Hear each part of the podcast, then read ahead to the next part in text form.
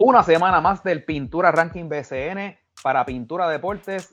Marcos Mejías Ortiz. Marcos, tenemos un invitado que repite por tercer año, ¿verdad? Por tercera temporada de, este podcast.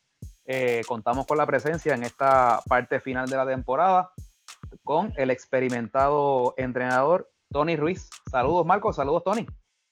Saludos, Marcos. Saludos a ti. Saludos a la fanaticada del podcast y muy especial a todos estos fiebres del básquetbol en estos playoffs. Saludos a ambos y gracias al coach por nuevamente estar aquí por tercer año consecutivo, sacar un ratito para hablar con nosotros, para tener a alguien que conoce, que, ahorita que no es coach de sofá, que es coach de verdad. El coach de sofá aquí soy yo. Pero Tony, Tony sabe de verdad, así que quisimos traer a alguien, obviamente, ¿verdad? de, que conociera la parte técnica para que nos iluminara un poco, ya que estamos un poco falto de eso en las transmisiones, pero nada, lo vamos a tener aquí en el podcast. Eh, pues lo dije yo por si acaso. nada, vamos allá. Nada, obviamente vamos a hablar de la serie semifinales, ¿verdad? Este, lo que pasó de la última vez que grabamos hasta ayer, ¿no? El domingo. Estamos grabando lunes, ¿verdad? Esto sale martes hasta lo que pasa el domingo con el séptimo juego de la serie de Carolina y Guaynabo. Eh, repasamos las dos series, hablamos de la temporada de los equipos que se eliminaron, el caso de San Germán y Guaynabo, y pues, vemos la previa de la final, ¿verdad? Bayamón Carolina, que arranca el martes. Así que, pues nada, vamos a empezar entonces, vamos a empezar primero con la semifinal de Bayamón y San Germán, y la última vez que hablamos, Gurita, eh, la serie estaba 3 a 1 a favor de Bayamón, ¿verdad? Que quedaba el quinto juego que ganó Bayamón eh, eventualmente, ¿no? Y ganó la serie 4 eh, a 1. No sé si quieres hablar del quinto juego o hablar de la serie en general, o mismo Tony, sus impresiones de lo que fue esta serie de Bayamón ganando la San Germán 4 a 1. Sí, yo, yo voy, a, voy a hablar poco porque quiero que sea Tony el que nos hable del aspecto técnico.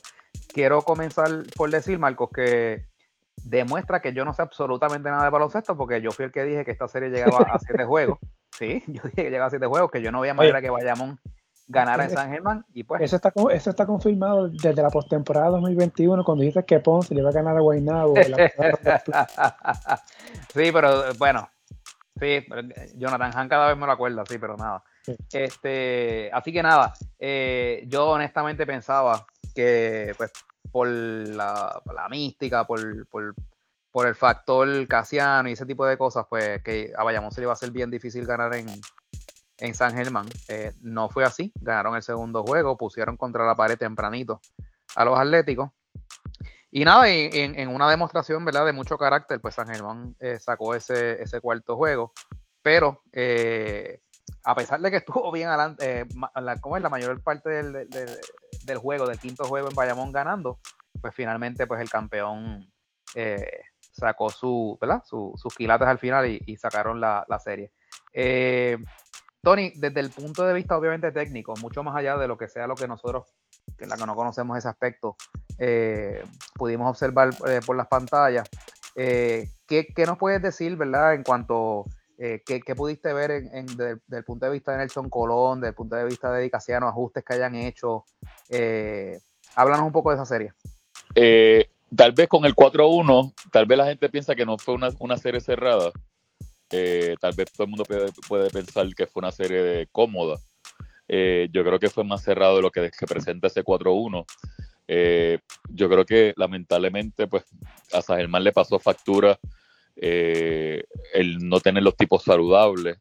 Eh, Jefferson, de verdad, de la salud de, Jefferson, ¿sabes? Yo creo que con Jefferson hay que quitarse el sombrero por el trabajo que hizo. O sea, el tipo no está un 100%. Luego la situación de Mason, ¿sabes?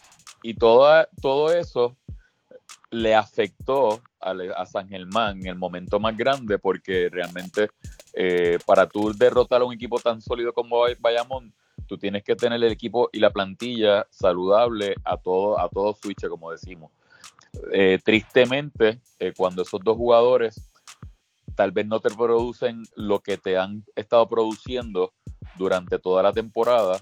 Tienen que aparecer la tercera y cuartas voces, y si esas terceras, cuartas y voces no son consistentes, pues te pasan aún más factura.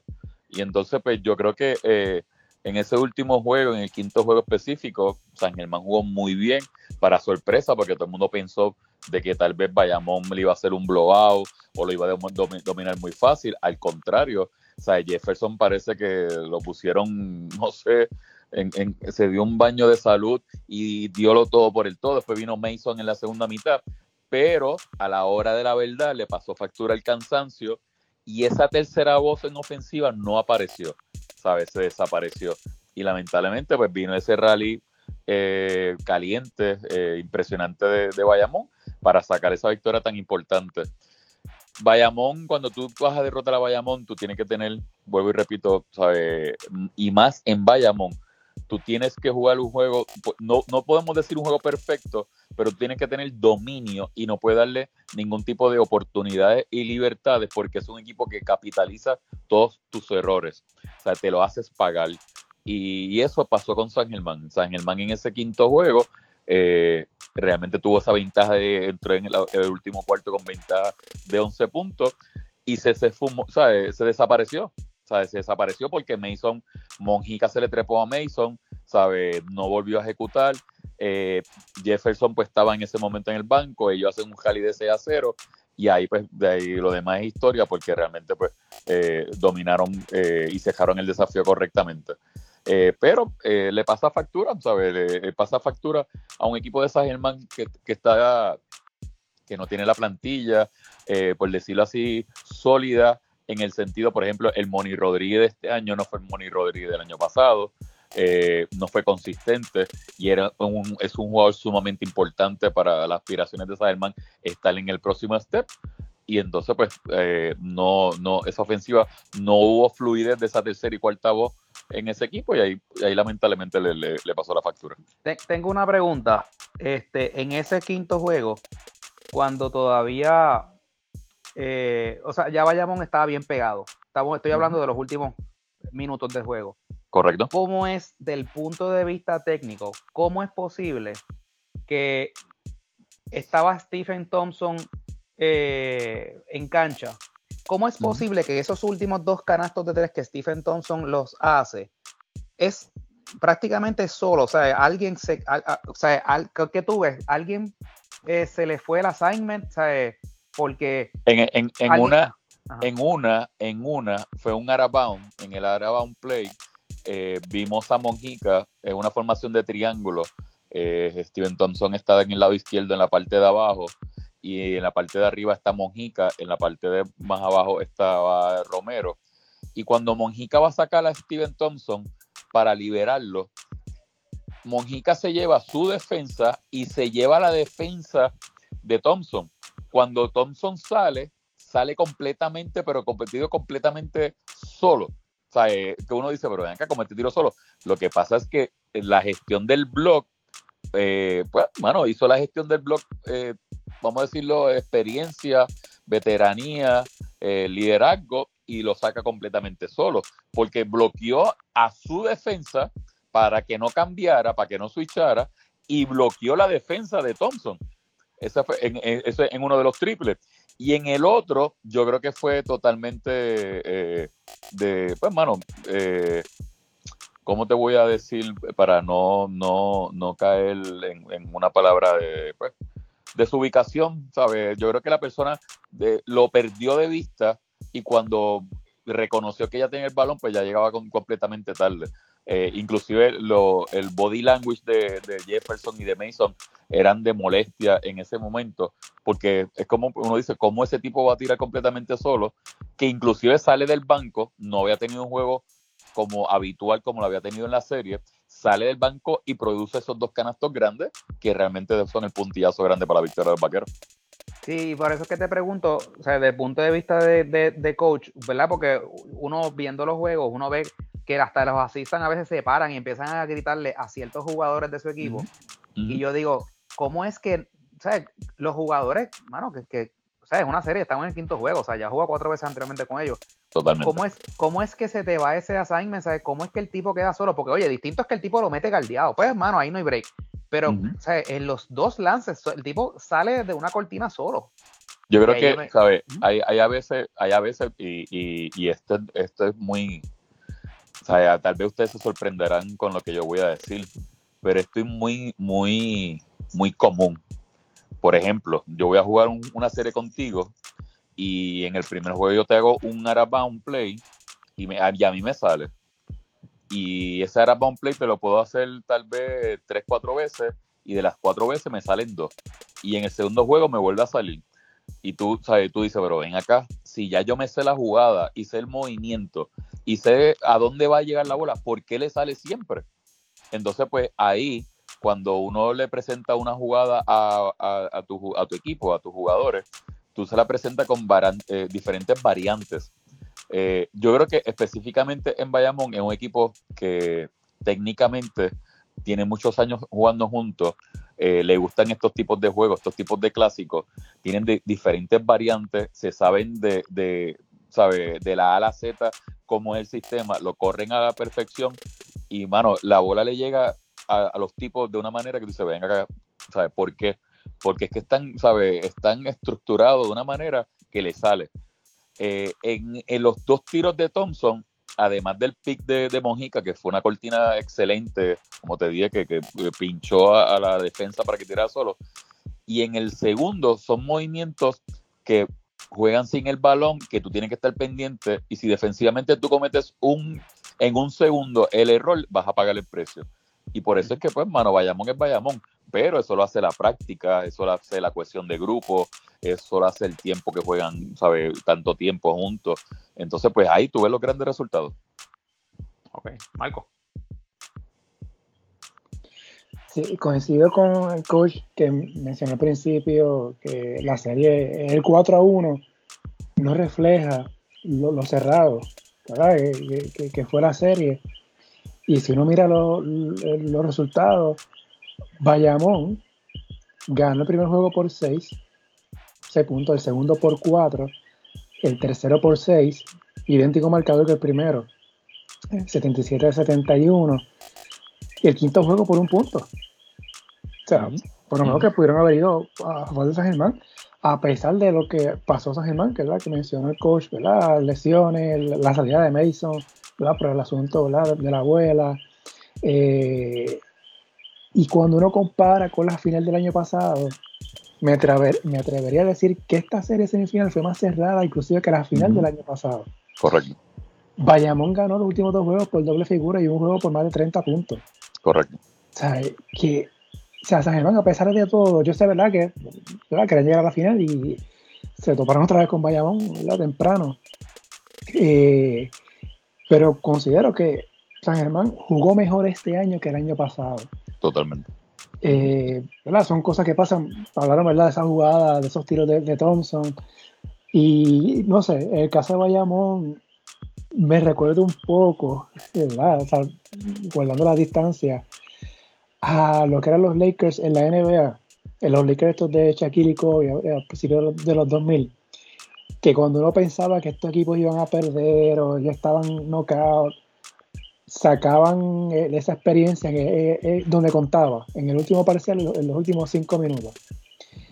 Y bien parecido, como fue con San Germán, fue con Mayagüez en la primera ronda, que también fue un 4 a 1, pero salvo el segundo juego, que vayamos a con ventaja temprano de 20 y Mayagüez intentó al final acercarse, el resto de los juegos fueron juegos cerrados. Que yo creo que, o sea, pudo haber yo la serie.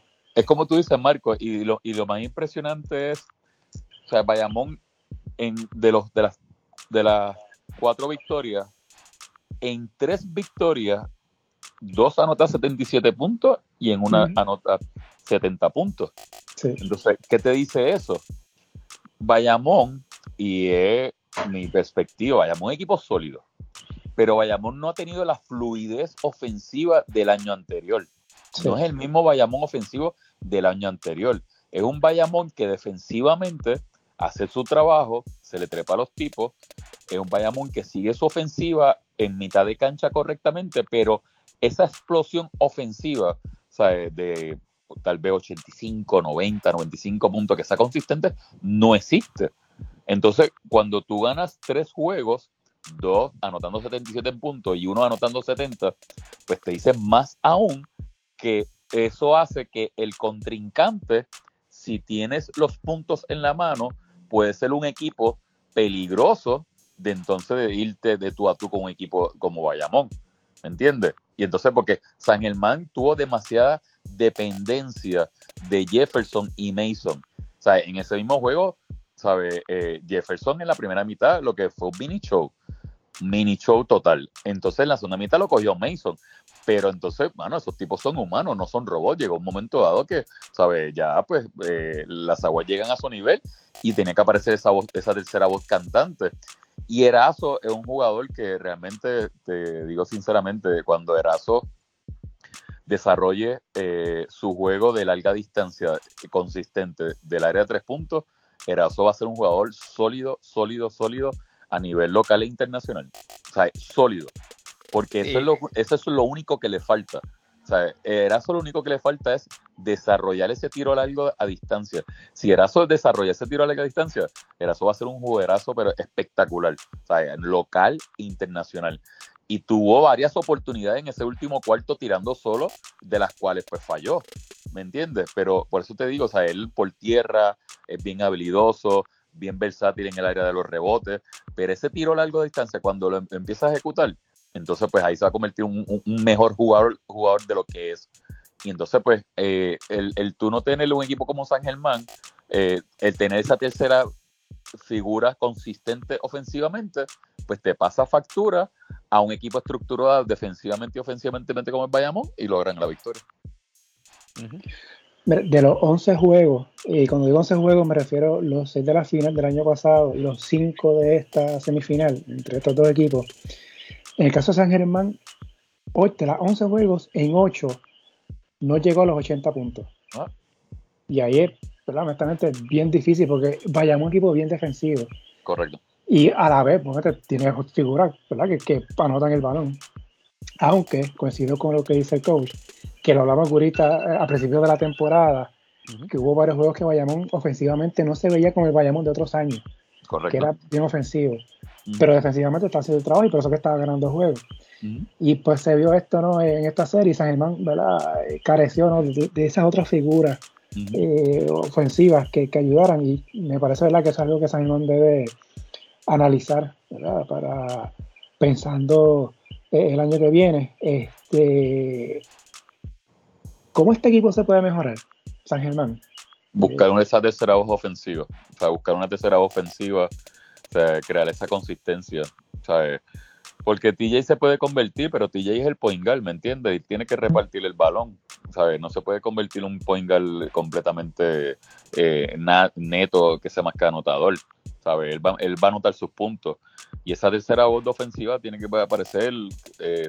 Un Money, un Erazo, ¿sabes? Un jugador que, que realmente sea consistente, que esos 12, 15, 16 puntos estén ahí todas las noches. No puedas meter 15 puntos un día y luego 6 puntos en el otro, porque todo el mundo sabe lo que va a hacer Jefferson, todo el mundo sabe lo que va a hacer eh, eh, Mason, ¿sabes? Y, y se va a mantener ahí. Pero esa, esa tercera voz consistente ofensiva que produzca 15, eh, 14 puntos, de realmente pone ese equipo demasiado sólido. Puede ser Erika Ayala. Bueno, puede ser Eric Ayala. volvemos a lo mismo. Eric, Eric te daba unos paisajes que en, en, unos juegos, pues tú decías, wow, este es el jugador, pero en otros se desaparecía. Claro, estamos hablando, lo estamos hablando técnicamente. Yo no sé los interiores eh, eh, eh, de la participación de, de, Ayala en un juego sí, en un juego no.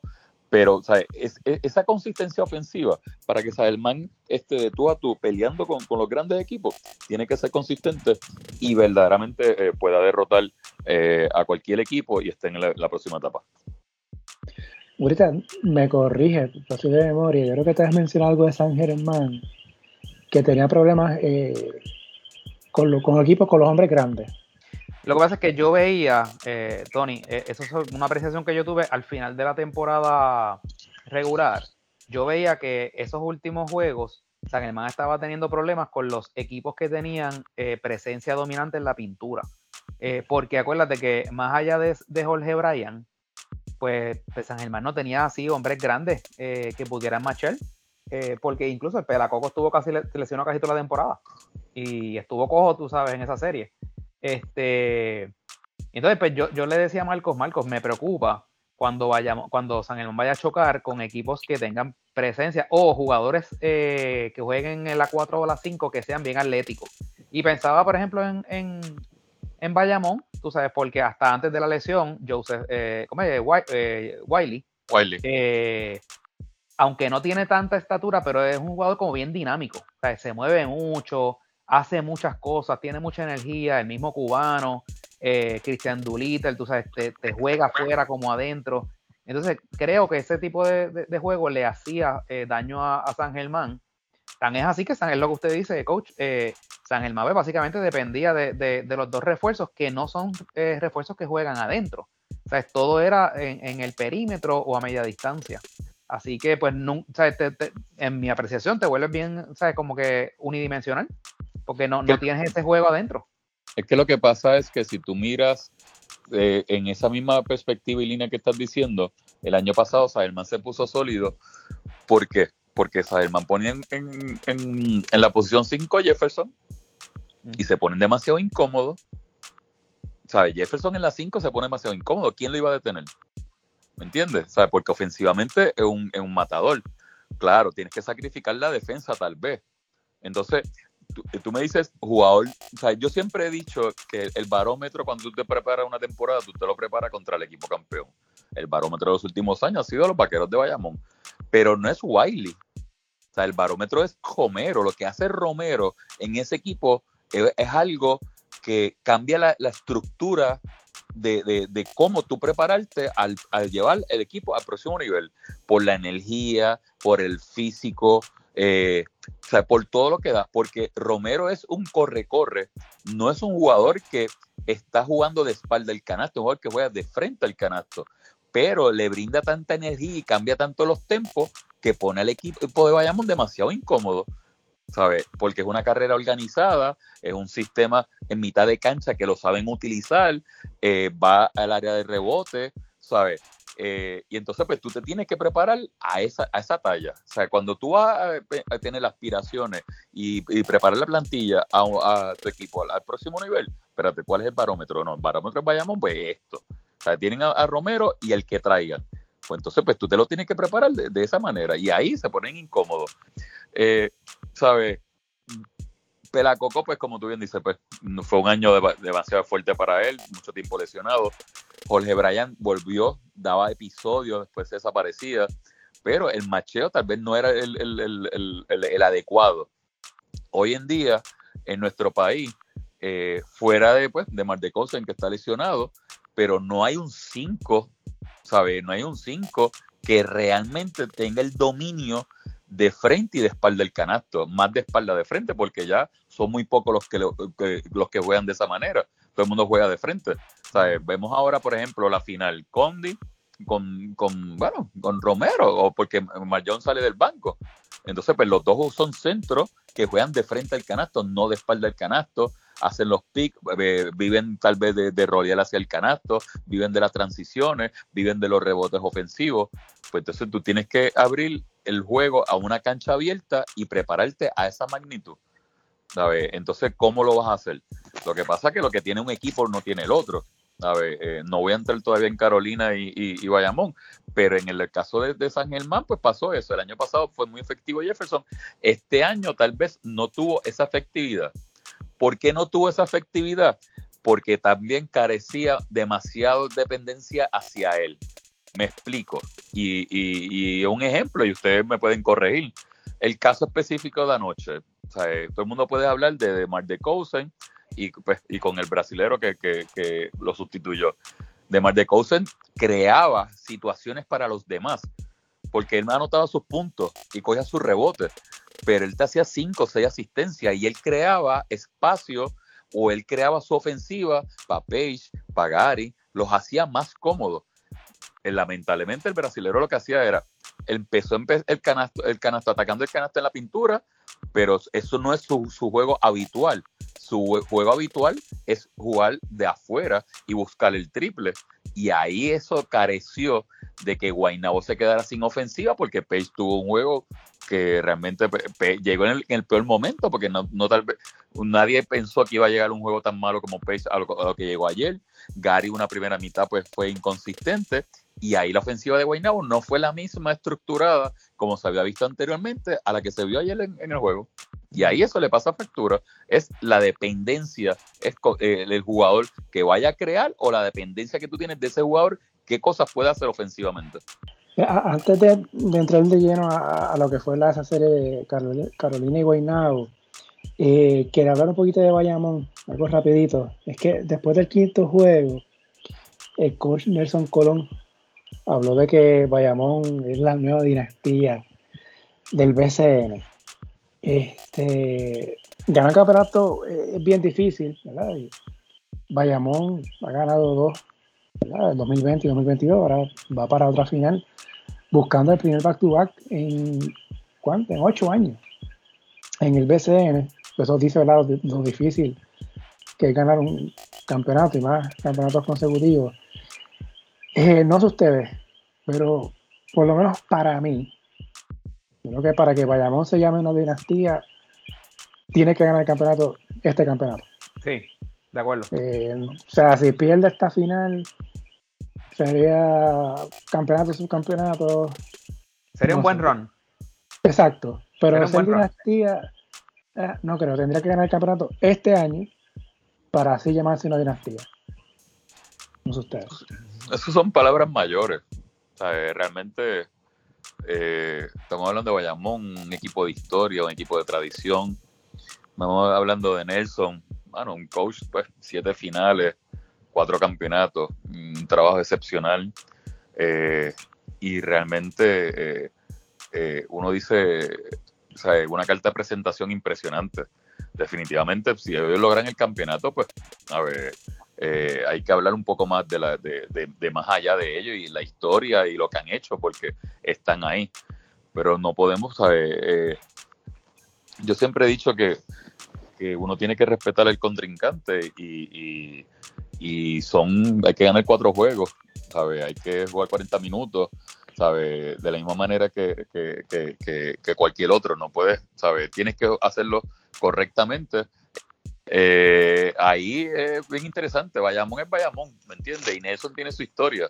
Pero definitivamente, pues como yo creo que como ustedes dicen, tienen que lograr ese campeonato para, para estar, como decimos ya, en, en, el otro nivel, en la otra etapa de, la historia del baloncesto. Estoy de acuerdo. yo estoy de acuerdo. Yo, yo creo que eso es este trash talk para tratar de, meterse en la, en la mente de, de los de Carolina, porque es que Nelson sabe más que eso. Bueno, eh, es, que, es que yo te voy a decir sinceramente, de verdad, y, los dos son dos cracks, ¿sabes? Tanto Nelson como, como Carlos. Oh, sí. Eh, Carlos, o sea, si hablamos de, si hablamos de Nelson, de las siete finales y cuatro campeonatos, eh, hay que quitarse el sombrero al lado de Carlos. Carlos es, va a llevar a, a, su tercer equipo a una final. Lo hizo con Quebradilla, lo hizo con Aguada. Y lo más impresionante de Carolina es que este equipo tuvo récord negativo este año, tuvo récord negativo el año pasado. Eh, yo creo que se adelantaron los paisajes, se, adelantó a la historia. O sea, yo creo que Condi y Trevon, pues, eh, llevaron este equipo a más allá de lo que tal vez las expectativas eh, uno esperaba. Y, y esta serie, yo sinceramente lo digo, no es una serie fácil como tal vez la gente pueda pensar. ¿sabe? El equipo de Bayamón, el descanso que ha tomado le vino perfecto para Angelito, pero el momento lo tienen los gigantes de Carolina. ¿sabe? Cuando digo el momentum es la serie de Guaynabo, están en ritmo, están ahí, No, es, no es un equipo cansado, ¿sabe? están ahí, mientras que por el otro lado, hace una semana que Bayamón no juega, vuelvo y repito, muy bueno para el descanso Angelito, pero una semana sin jugar antes de una final puede pasar factura en un momento tan importante de la temporada. Sí, voy a aprovechar el pie forzado que el coach ha hablado, ¿verdad? Que está hablando de, los entrenadores, Marcos, para pivotear la serie. Este, a menos que tengas algo más que decir de la de San Germán. No, no, con eso estamos. entonces, para pasar con la de sí, eh, Carolina y Guaynabo. Entrando en la serie de, de Carolina y Guaynabo, este, yo sé que tú vas a dar los numeritos. Eh, eh, si quieres dar los numeritos, y yo voy a dar entonces mi pensamiento. Sí, nosotros nos quedamos. La serie estaba 2 a 1, ¿verdad? Si no me equivoco. Sí. sí. La, última vez que, hablamos, que nos envolvimos con, con aquel tema. Sí. Este, luego de ahí, eh, Carolina empató la serie en el cuarto juego con victoria de 6 puntos fue juego cerrado, luego entonces Guaynabo dominó el quinto juego para tomar ventaja. Viene el sexto juego, eh, ahí que viene la lesión de, Marcus Cousins al minuto y medio, básicamente le habían empezado el partido, se lesionó, salió del juego, no volvió. Eh, Bachman pues, entró por él y asumió esa, responsabilidad. Y en un juego cerrado, ganó Carolina. De hecho, los juegos en Carolina fueron juegos bien cerrados. Eh, en Guaynabo fueron más abiertos hasta el tercero y obviamente el, séptimo. Y en el séptimo, pues finalmente ganó Carolina eh, por 21 puntos para ganar la serie 4 eh, a 3, haciendo lo que hizo ante Quebradillas, excepto al revés, con Quebradillas, Carolina ganó el primer juego de visitante, aquí lo hizo en el último. Eh, sorpresivo, eh, se podría decir, ¿verdad? Porque, como mencionó eh, Tony, Carolina entró con récord negativo a la postemporada. Sí. Y uno tenía sus dudas cuando ¿verdad? Venía, esa cruza con Quebradillas, que era el primero de su grupo contra el cuarto. Y ahí pues uno, tenía sus dudas porque Carolina no llegó bien a la postemporada. No, y quiero, y ahí era que quería aprovechar, porque cuando él empieza a hablar de, Carlos González, eh, Tony, el primer juego eh, fue una sacada de cancha. Eh, de hecho, yo estuve ahí, o se acabó por treinta y pico o llegó a estar por treinta y pico. y mucha gente podía, y de hecho decían, ah, olvídate, esto va a ser una barría, este, vamos para la final, lo que sea, se habló mucho, ¿no? El segundo juego comienza Guainabo dominando. Desde el segundo parcial del segundo juego, Carlos González viró esta serie. Eh, Tony, tú como, como entrenador, ¿qué, ¿cuál es tu apreciación? ¿Cuál fue el clic que hicieron? ¿Sabes? Porque es lo que te digo, ese segundo juego en Carolina, Guainabo arranca adelante 10, 12 puntos, se veían en ritmo. Ahí uno podía decir, ya, si llegan a sacar este segundo juego, olvídate, porque ya el tercero pues tú sabes, los pone a punto de mate. Pero ahí fue que viene esa virazón que Carolina termina esa mitad abajo por cuatro puntos y cuando arranca el tercer cuarto lo que vino fue un rolo. Eh, que Guaynabo, o le dieron una bofeta y no se pudo recuperar. Eh, y obviamente, pues, Guaynabo salva su, su, juego el tercero, empata a Carolina el cuarto, Guaynabo gana el quinto. Eh, Guaynabo estaba en muy buena posición de ganar el sexto juego, pero al final Carolina saca el juego y pues ya sabemos lo que pasó en el séptimo juego. Tony, pero ¿qué tú ves desde el punto de vista eh, estratégico, técnico? ¿Qué fue lo que Carlos González hizo? Eh, y antes de que me digas, solamente te voy a decir esto siguiente y, para ver si estás de acuerdo conmigo o no. Creo que Omar eh, se enamoró demasiado de sus iniciadores y usó una rotación demasiado corta. Eh, entiéndase, el primer jugador que salía del banco era Renaldo Bockman. Eh, y el otro que salía del banco era Onsi Branch y Jonathan Hunt. That's it. Eh, se olvidó por completo de Jermaine Miranda, se olvidó de Cari Maura. Se, ¿sabes? Como que no, no sé, ¿verdad? Siempre dicen que en las postemporadas las rotaciones se vuelven más cortas, pero lo, que te había dado resultado la temporada regular, que era ese juego en conjunto, de usar mucha gente para, lograr tu objetivo, como que, no sé, te escucho, Tony. Bueno, es que tú mismo, tú mismo lo acabas de decir correctamente, ¿sabes?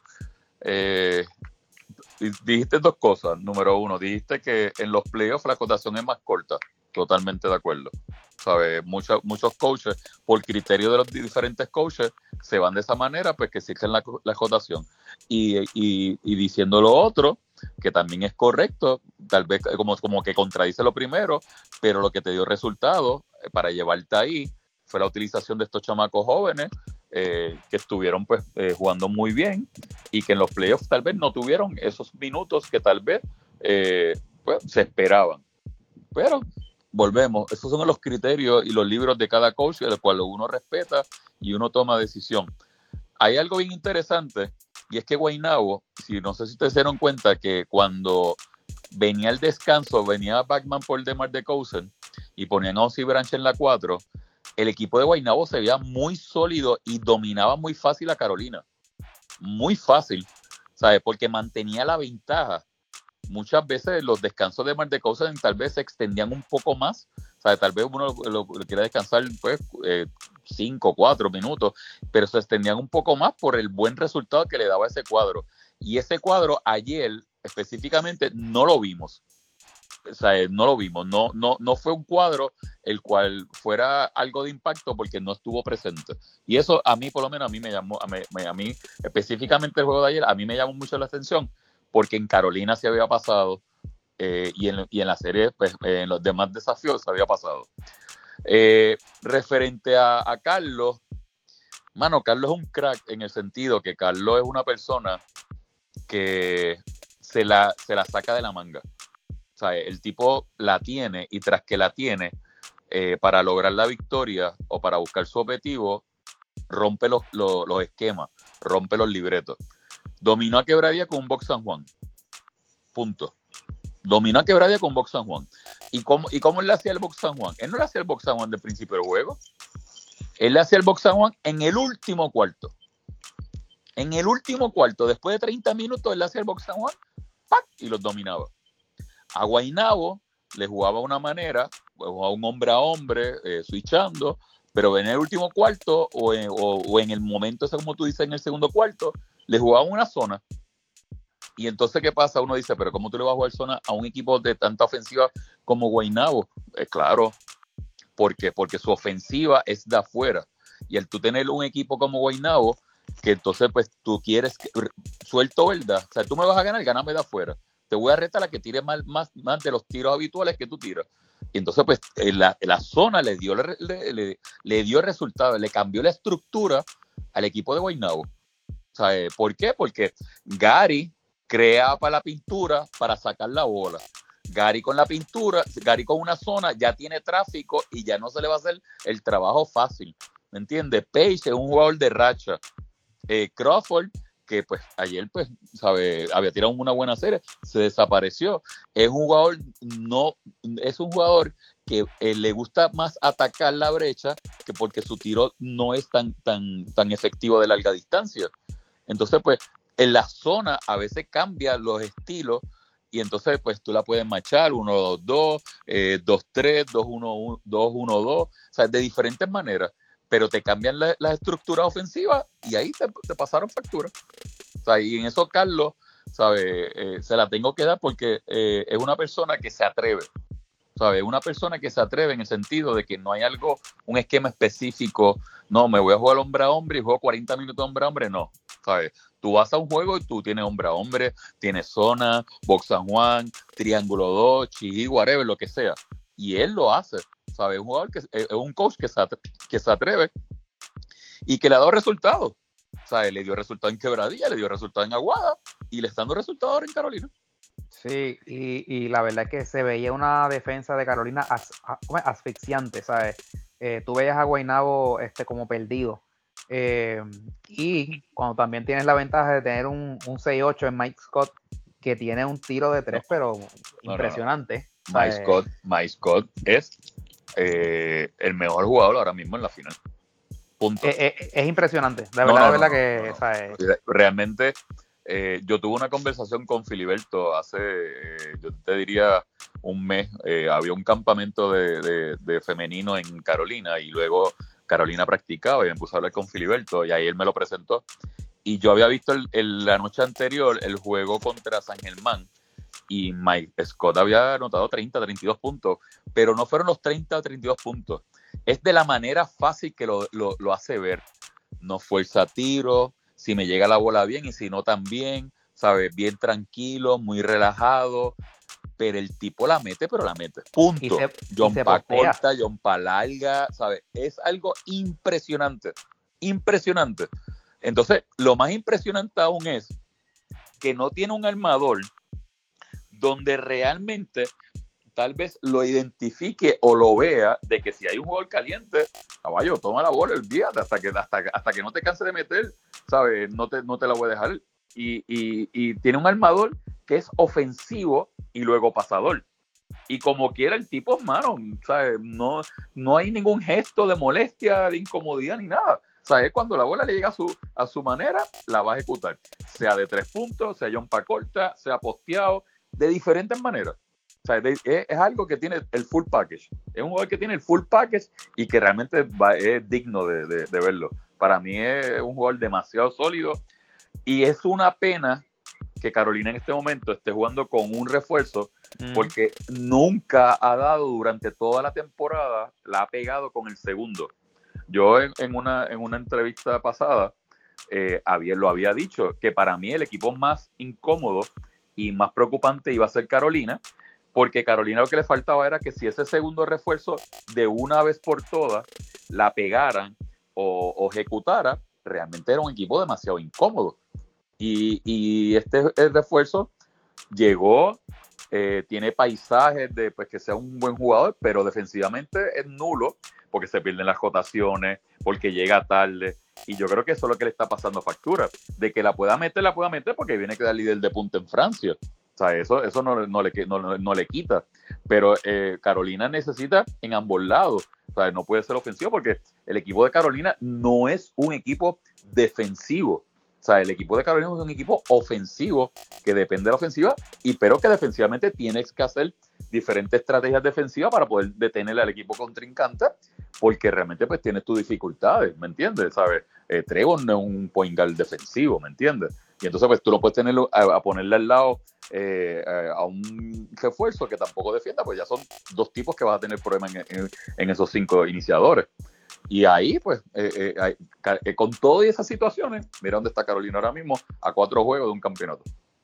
Sí, y, por alguna razón, este Carlos no lo usa mucho. no debe ser casualidad.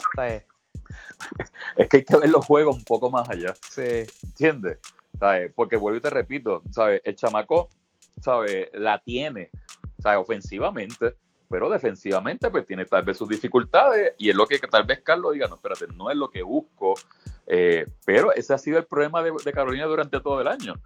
¿Sabe? Eh, ese, ese refuerzo no lo han pegado con ese refuerzo, Víctor Ruth, eh, Mac lesionado, después desfilaron pues, dos más y no, no, lo han pegado. Y como quiera, mira dónde están, ¿sabes? Es impresionante, ¿sabes? Están a cuatro juegos de, un campeonato. Marcos, ¿algo más de la serie Carolina Guaynabo? Eh, no, eh, yo creo que quedará quizá el what if, que hubiese pasado si Cosi no se hubiese lesionado. Eh, pero ¿verdad? eso no vamos a saber y eso no es culpa de Carolina, pero eso es parte del juego, ¿verdad? son cosas que pasan.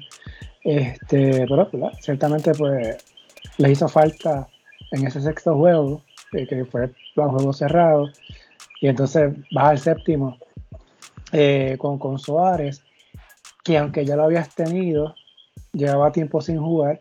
Correcto. Y obviamente un jugador distinto a lo que es de Marcus Cousins.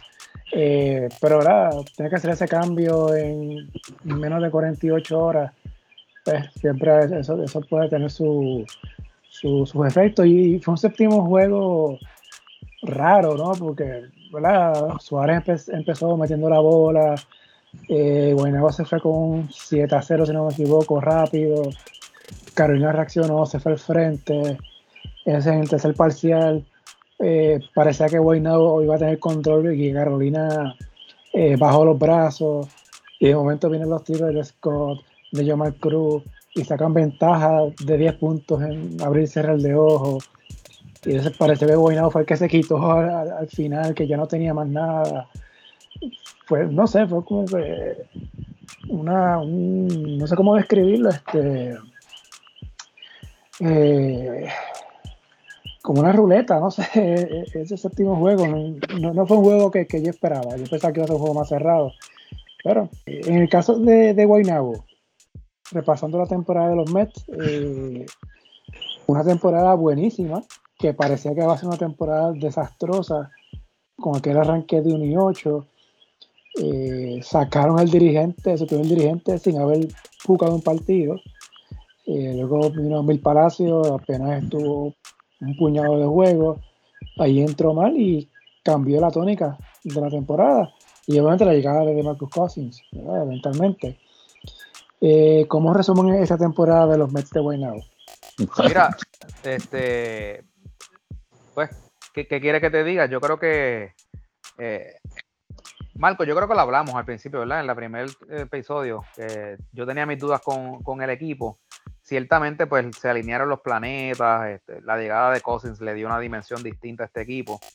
Este, pero aún así, yo creo que, que Guaynabo eh, they overperform, ¿sabes? Como que, como quiera que sea, estuvieron un poquito más por encima de, porque es lo que te digo, ¿sabes? Cuando tienes un Renaldo Bockman que en medio de la serie cumplió 39 años, nada en contra de la edad, lo que quiero decir es que esa es tu primera sustitución de impacto, o sea, e, e, ese es el que te sustituye a tu caballo, a, a, Cousins. Pues, eh, tú sabes, eh, y Renaldo es bien, es bien temperamental, recuerdo que en el quinto juego, eh, bueno, de hecho lo, tuvieron que aguantar porque él iba para encima de, Omar en un timeout. Literalmente lo tuvieron que aguantar. O sea, no, es mentira, yo estaba, yo lo vi. Eh, y entonces en ese timeout él, él se quedó retirado, no, no estaba ni pendiente, ¿sabes? ese tipo de cosas, pues si esa es tu, tu, primera sustitución, pues tú sabes. Eh, nadie puede decir que, la temporada no fue buena, fue extremadamente buena desde el punto de vista del juego y desde el punto de vista económico, ni se diga. Eh, pero, pues no sé, eh, creo que, creo que le falta para el año que viene, cuando ahorita hablamos de San Germán, que, le faltaba también algo, pues creo que a Guaynabo le falta por lo menos un jugador más de impacto eh, que, pueda, no necesariamente tiene que ser un iniciador, pero alguien que pueda traer algo al, al juego. Tony, ¿qué tú crees? Mira, yo creo que de, de Guaynabo, bueno, todo se puede hablar, todo lo que se puede hablar después de, una eliminación son palabras mayores. ¿Sabes? El que me diga que eh, iba a pensar que Guaynabo iba a estar en un séptimo juego, en una semifinal, eh, a, a, 40 minutos, ¿sabes? Para lograr un, eh, el, eh, el paso a una final es mentira. Porque el trabajo que hizo Guaynabo, ¿sabe? Con Omar ha sido un espectáculo.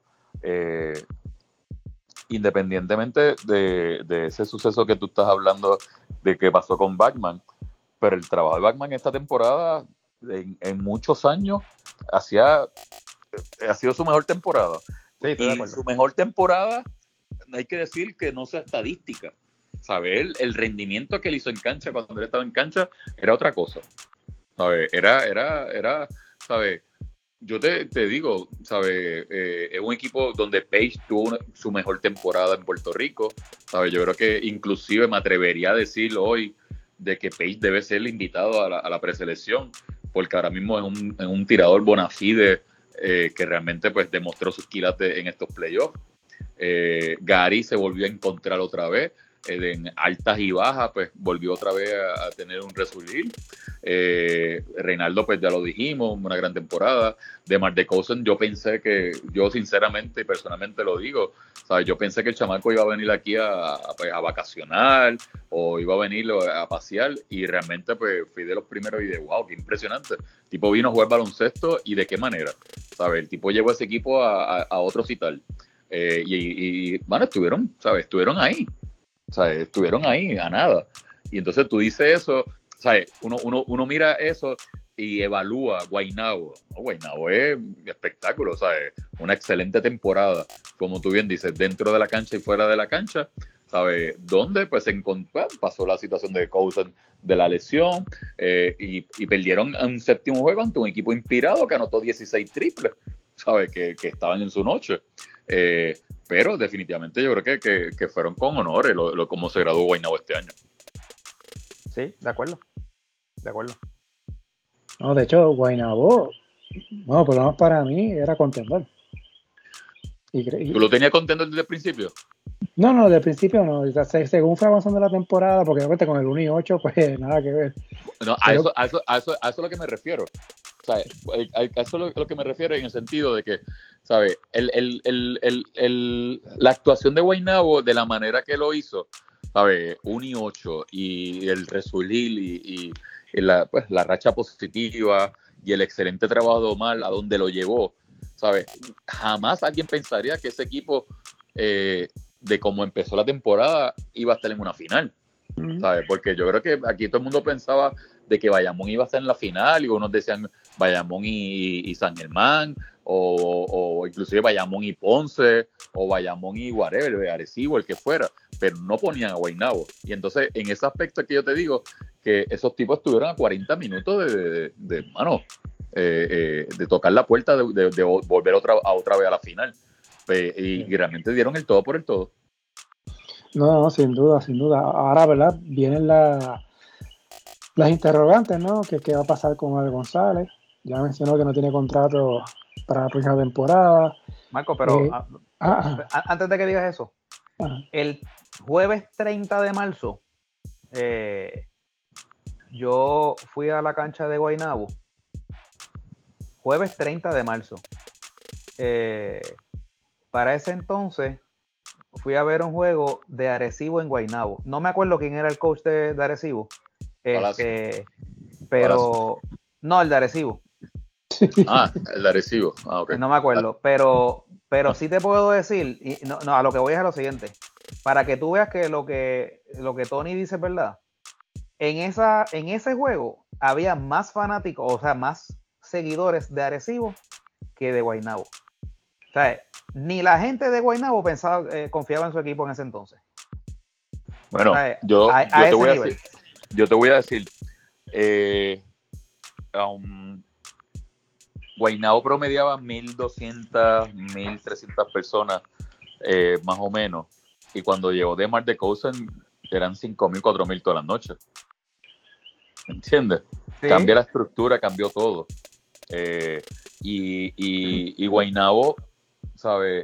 Yo creo que el resurgir, yo creo que el, ese resurgir de Guaynabo es no dejarlo caer.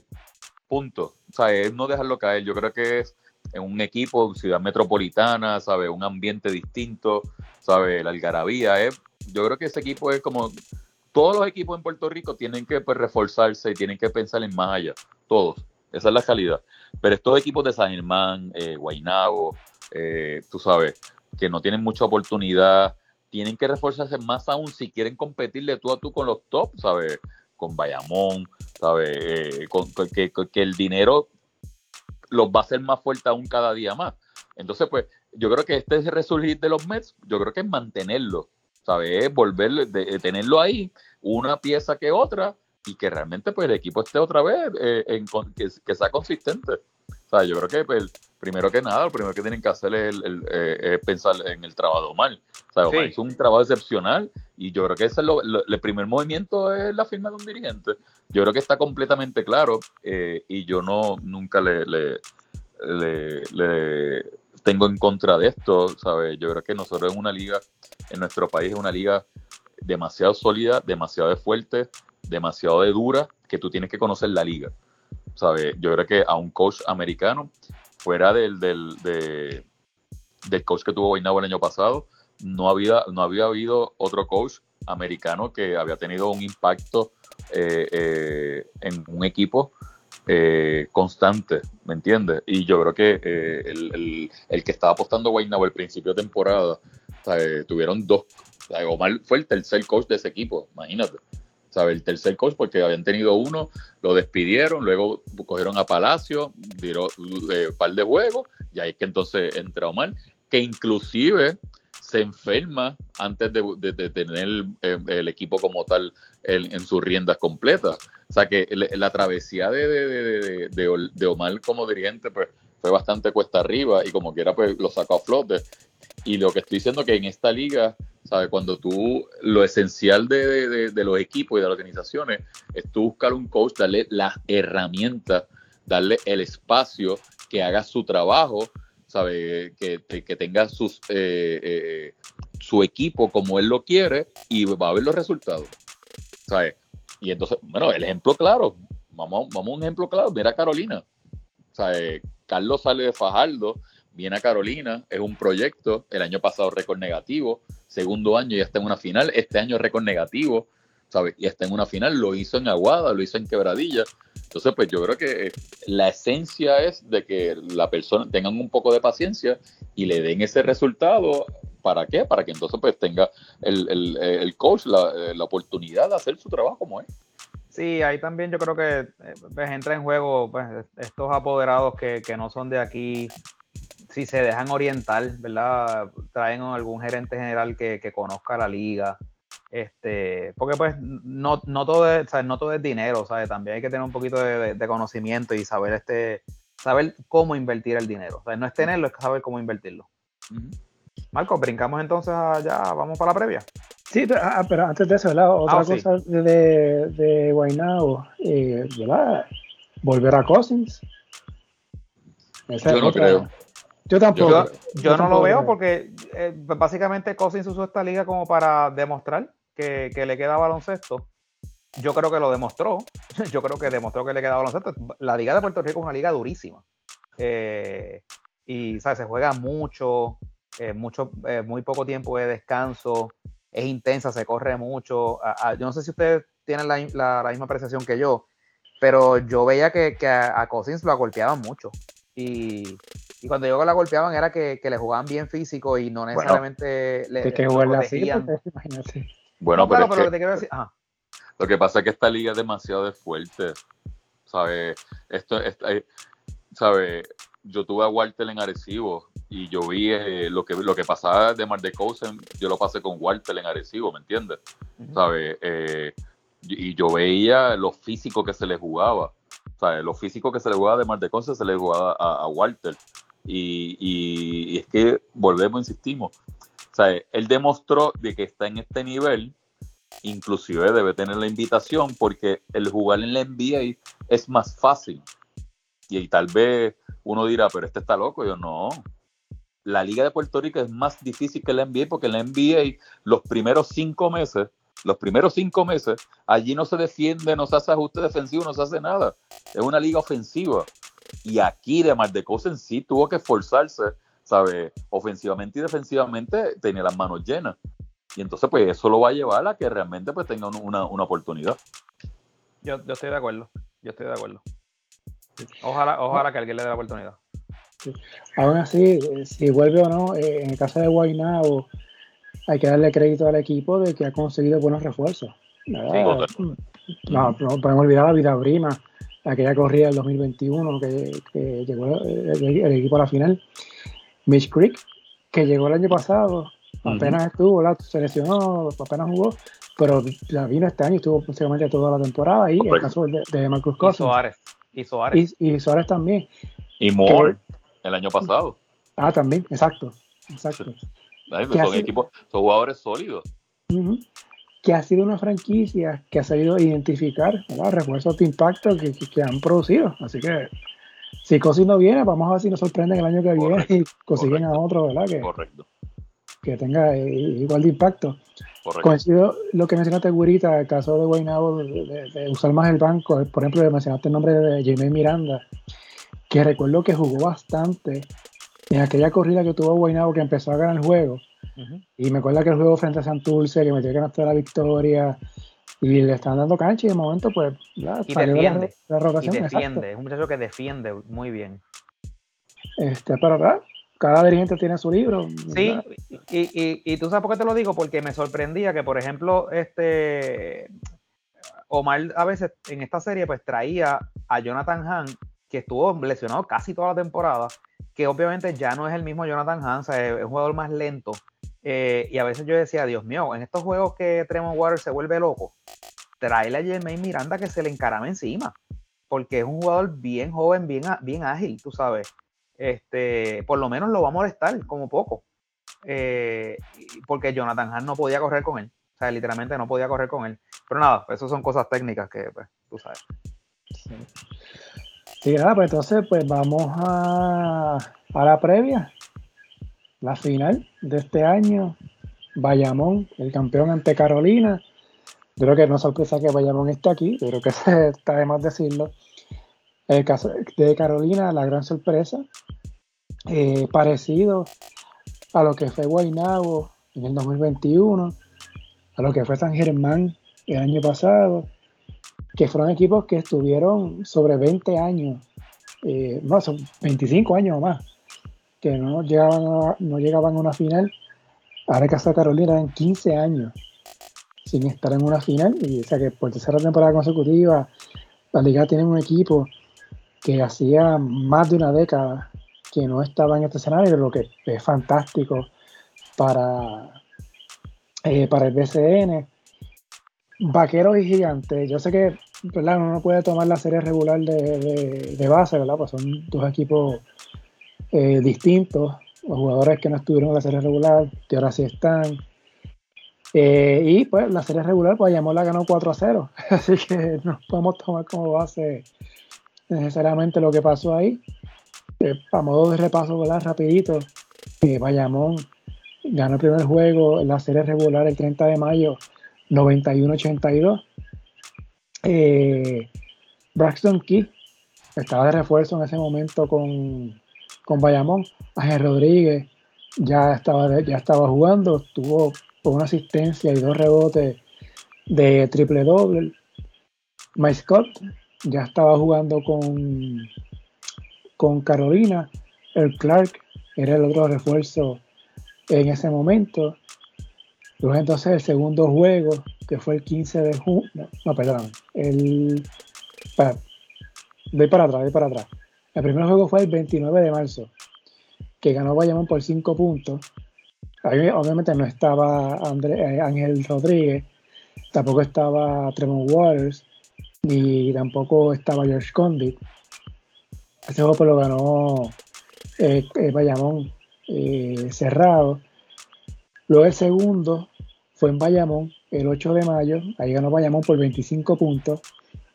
Ya sí estaban en cancha Tremont Water, George Condit. Y ese fue el momento que Carolina estaba en una racha ganadora y que se puso como a un juego, un juego y medio de Bayamón, en la lucha por el primer lugar de, de su grupo. Y ahí pues vino la, la, la bofetada de Bayamón en ese momento. Y ahí como que Carolina empezó, empezó a bajar. Entonces, luego que viene el juego de que mencioné, del 30 de mayo, que ganó Bayamón por 9, y el 15 de junio, que fue cerrando la serie regular, ya esa fase Carolina básicamente dándole cancha a todo el mundo eh, tenía a Johnson de refuerzo eh, en ese momento. No jugó Tremont Waters, no jugó George Condit. De hecho, Condit yo creo que estaba. Eh, creo que se había ido un momento a Portland, algo así. Estaba en campamento, correcto. En campamento. En casa de Bayamón, pues ya estaba completo. Sí, Bayamón ganó cómodo por 28 puntos. Así que Bayamón ganó los cuatro juegos, dos de ellos por paliza. Eh, yo creo que no debemos tomar ¿verdad? Como, como barómetro lo que pasó ahí, especialmente por cómo Carolina ya ha llegado a esta serie. Carolina tumbó al segundo mejor récord de la liga, que fue Quebradillas, y el tercero que fue Guaynabo. En el caso de Bayamón, ¿verdad? Sabemos que ganó Mayagüez a San Germán 4 a 1, pero no fue un 4 a 1 abierto. las dos series fueron series cerradas. Pero pues bueno, Bayamón, ¿verdad? Demostró que es un equipo que ya está acoplado, que sabe lo que está jugando y pues, pudo sacar los, juegos clave en ambas series. Así que habiendo dicho eso, eh, y Tony ahorita mencionó, ¿verdad? Que eso va a llamar un descanso de casi una semana, luego de haberle ganado a San Germán. Carolina tiene que hacer el switch en 48 horas de la semifinal a esta etapa. Eh, en principio, si uno hace una encuesta, pues quizás, obviamente menos en Carolina, quizás el resto de Puerto Rico se pensará que Bayamón va a ganar esta serie. ¿Cómo ven esta serie? Bayamón, Carolina. Eh, ¿Quién empieza? Déjame yo empezar porque deja que el disparatero hable primero y después el coach este, mira, lo, fácil, lo mainstream es decir que pues Bayamón va a ganar, qué sé yo, en cinco juegos. He escuchado de todo, cinco juegos, nada. Eh, la lógica te diría que Bayamón es el, es el favorito. Eh, no solo porque es el campeón, sino porque pues, obviamente, ¿verdad? Es un equipo que en el papel es más completo, eh, tiene la experiencia, lleva mucho tiempo jugando juntos. Pero como acabas de decir ahora, Marco, ojo con Carolina. Se limpiaron a quebradillas que todo el mundo decía que era el cuco de Bayamón en la, temporada, con aquellos dos super refuerzos. Y, se acaban de limpiar a, Guainabo en un séptimo juego eh, de visitante. o sea, que en las dos series ha tenido que hacer lo que un visitante tiene, ¿verdad? Lo que, lo, que uno que no es favorecido tiene que hacer, que es ganar en la casa del otro. Eh, cosa que no es fácil. En el caso de, Quebradillas, pues es una, es una, cancha difícil de ganar. Guaynabo no tanto. Eh, la de Bayamón sí es bien difícil. Eh, ganar en Bayamón con esa cancha en playoff, Tony que es coach te lo puede decir, la tarea es monumental. Pero, dicho eso, esto, este no es un equipito cualquiera. Estamos hablando que tienen a uno de los armadores de la selección y tienen al centro de la selección. Tienen, eh, tienen este, este super refuerzo que es Scott. Tienen también este muchacho eh, Luis Yomar Cruz, que ha elevado su nivel. No, es que él no fuera bueno, es que ha elevado su nivel eh, más todavía. tienen también a Ale Franklin, es un jugador de mucha experiencia, ganó campeonato en Mayagüez, ha jugado con varias franquicias. O sea, el tipo juega. Así que no sé si tienen la profundidad en, el banco para irse de tú a tú con Bayamón, que ciertamente Bayamón tiene una segunda escuadra eh, que, sale del banco capaz de, ser iniciador en cualquier equipo. Eh, pero veo un Carolina bien ofensivo. Eh, a lo mejor no defienden, eso no, no lo va a decir ahora Tony, pero es bien ofensivo, tiene mucha capacidad de anotación. Como estaban hablando ustedes ahorita, Bayamón ha adolecido toda la temporada de puntos eh, y eso puede ser un factor. Así que Carolina no le teme jugar eh, en la carretera, ha demostrado que lo puede hacer. Y, ojo, también otro factor aquí, no es lo mismo para Bayamón eh, enfrentarse a Guainabo, que Guainabo, el Mets Pavilion es la segunda casa eh, de Bayamón, que tener que ir a Carolina. Esa cancha de Carolina es bien Quijote, Es el, Mets Pavilion. Mets Pavilion, eso de Quijote, eso no. Eh, Tony, que yo siempre digo que es el Mets Pavilion. Para mí siempre será el Mets Pavilion. pero no es lo mismo ir a Carolina. Carolina es bien incómoda. es una cancha pequeña, así como la de Guaynabo pero la gente está bien metida en la acción. Eh, nos lo puede decir Tony también. Así que yo creo que esta serie es más cerrada de lo que la gente puede por ahí estar pensando. Tony, te escucho. Válgame la cruz, hay mucho que hablar. no, no. Mira, eh, podemos decirle que supuestamente los cuatro juegos me pueden dar un barómetro de lo que puede pasar en la final. Eh, unos pueden pensar que sí, otros pueden pensar que no. Yo personalmente pienso que este Carolina que estamos viendo ahora no es ni la sombra de lo que vimos en la serie regular. ¿Sabes? Número uno. Número dos, ¿sabes? Carolina es un equipo que sale inspirado de esta serie. Eh, y donde, pues, eh, ya en una final llegó la hora del ajuste, llegó la hora del movimiento. Ya es otra cosa, es otra etapa. son dos canchas sumamente difíciles son dos canchas que realmente el fanático va a ir a respaldar. Eh, a mí no me sorprendería que fuera una serie a larga distancia, sinceramente les digo.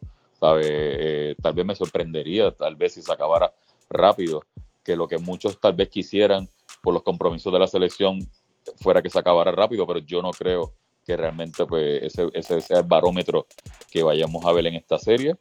Eh, Carolina ganó en quebradilla, que es difícil ganó en Guaynabo, que es difícil. O sea que no es extraño para Carolina eh, ganar en la carretera. De Bayamón, todo el mundo sabe que Bayamón tiene el personal, tiene la experiencia, sabe, lo, lo hace como local, lo hace como visitante, es un equipo muy sólido, muy estructurado, eh, con tiempo. Eh, yo, la, la, la, vertiente tal vez que yo pueda decir es eso, la ofensiva de Bayamón, yo no la veo tan ofensiva como años anteriores. Veo, veo una ofensiva de 80 puntos, tal vez un poco más, pero no veo, sabe, por el otro lado, veo a Carolina con una ofensiva explosiva. Pero, pero esa ofensiva explosiva puede pues, pasar muchas cosas. Me explico. Número uno, ¿qué va a pasar con la situación de Jomar Cruz? ¿Qué pasó anoche? ¿Estará disponible o no está disponible para el primer desafío? ¿O, o qué va a pasar? Número dos, la salud de Angelito está al 100% o no está al 100%. ¿Sabe? Sabemos que el trabajo de Javi González en, la temporada fue espectacular, espectacular. Era una pena de que no, no, no compitiera para ninguno de los premios porque Angelito llegó a lo último y se incorporó y listo. Pero ya Javi había hecho toda la temporada y, lo demostró inclusive en el, en el quinto desafío eh, contra San Germán, que no estaba eh, Angelito y era, no le extrañaron por el excelente trabajo de Javi. ¿sabes?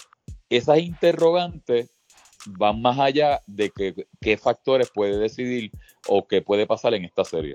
¿sabes? Porque independientemente del trabajo que Javi pueda haber hecho durante toda la temporada, va a tener a Trevon, eh, un jugador ofensivo, un jugador que va a tener las manos llenas, y que va a necesitar un backup en la posición 1 del equipo de, de, Bayamón. ¿Me entiendes? Entonces, porque Javi, pues entonces Trevon, eh, Javi tiene que defenderlo y puede, puede crearle faltas personales y entonces no van a tener ese backup. Ya con Angelito, pues no hay ningún problema porque tiene los dos, los dos gares Bayamón.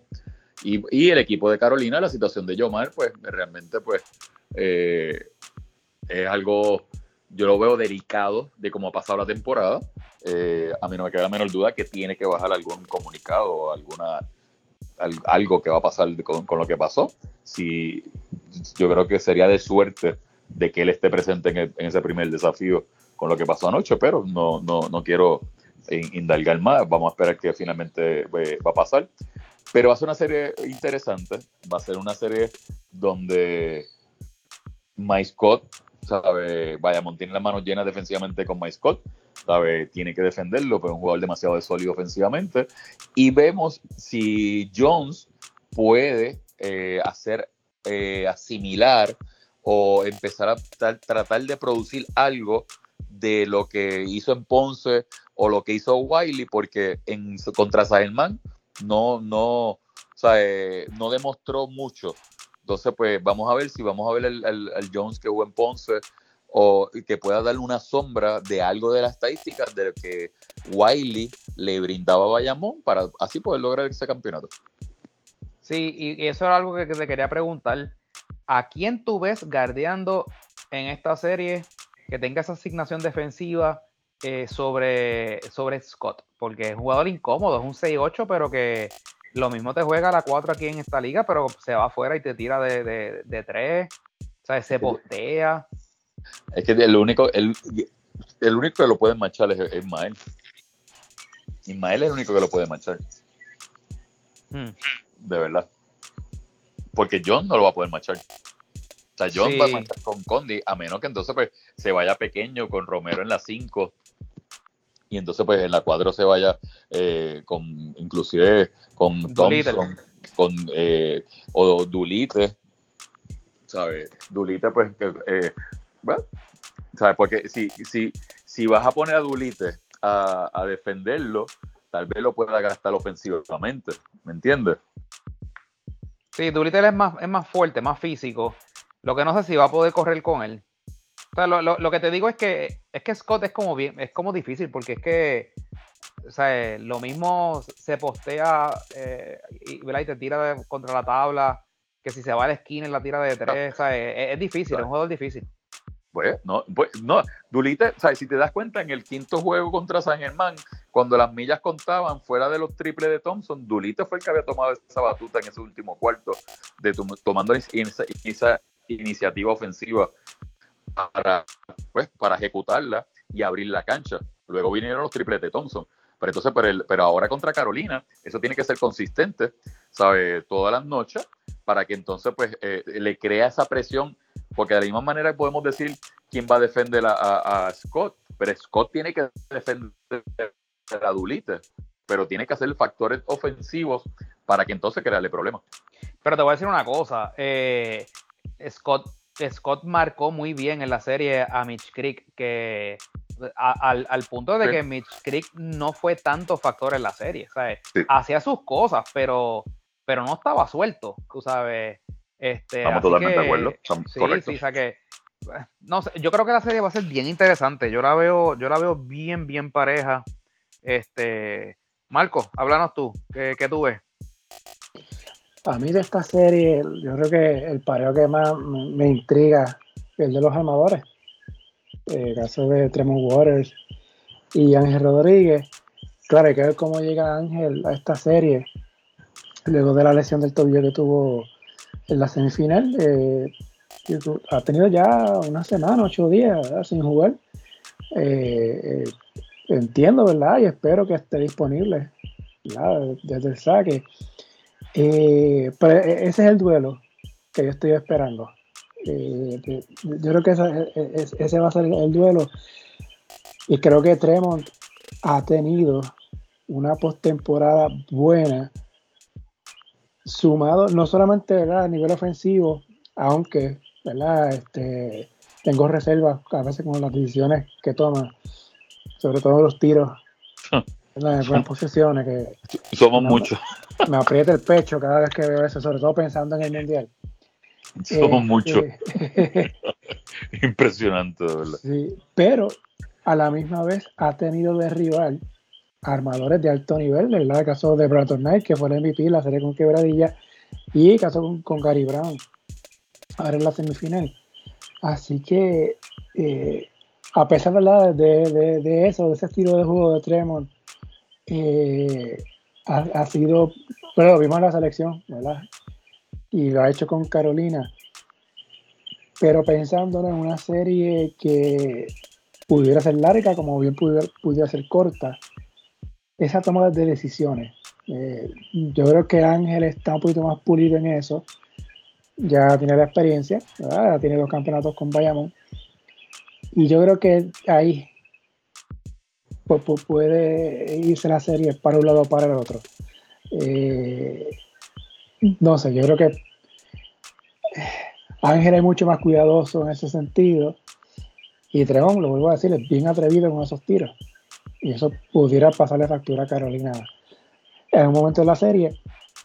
Otro punto eh, que, que se ha hablado, si Carolina, desde el punto de vista de Carolina, si consigue otro refuerzo porque ¿verdad? hemos hablado, Carolina básicamente está jugando con un refuerzo en esta postemporada eh, y ha ganado dos series, y perfecto, pero ahora estamos hablando de Bayamón, que es otro equipo.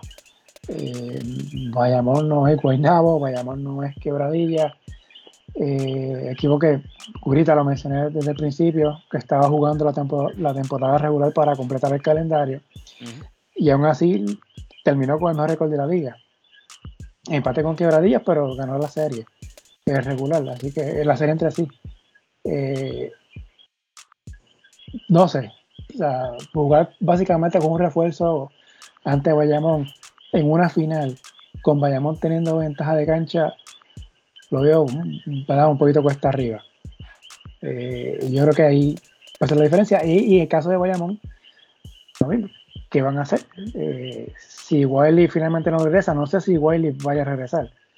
no eh, creo, no creo. Si te quedas con, Jones, hemos visto, no estoy de memoria, pero yo creo que en los juegos, desde que salió Wiley, el Romero ha iniciado en todo, ¿verdad? Sí. Correcto, correcto. Que sabemos que el caso de Romero es el sexto hombre de la liga por cuatro años consecutivos.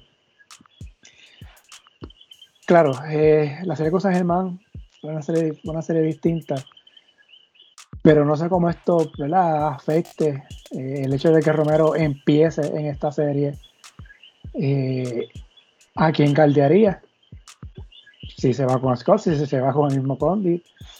Eh, no sé, yo creo que hay varios interrogantes ahí que vamos a tener respuesta en el primer juego.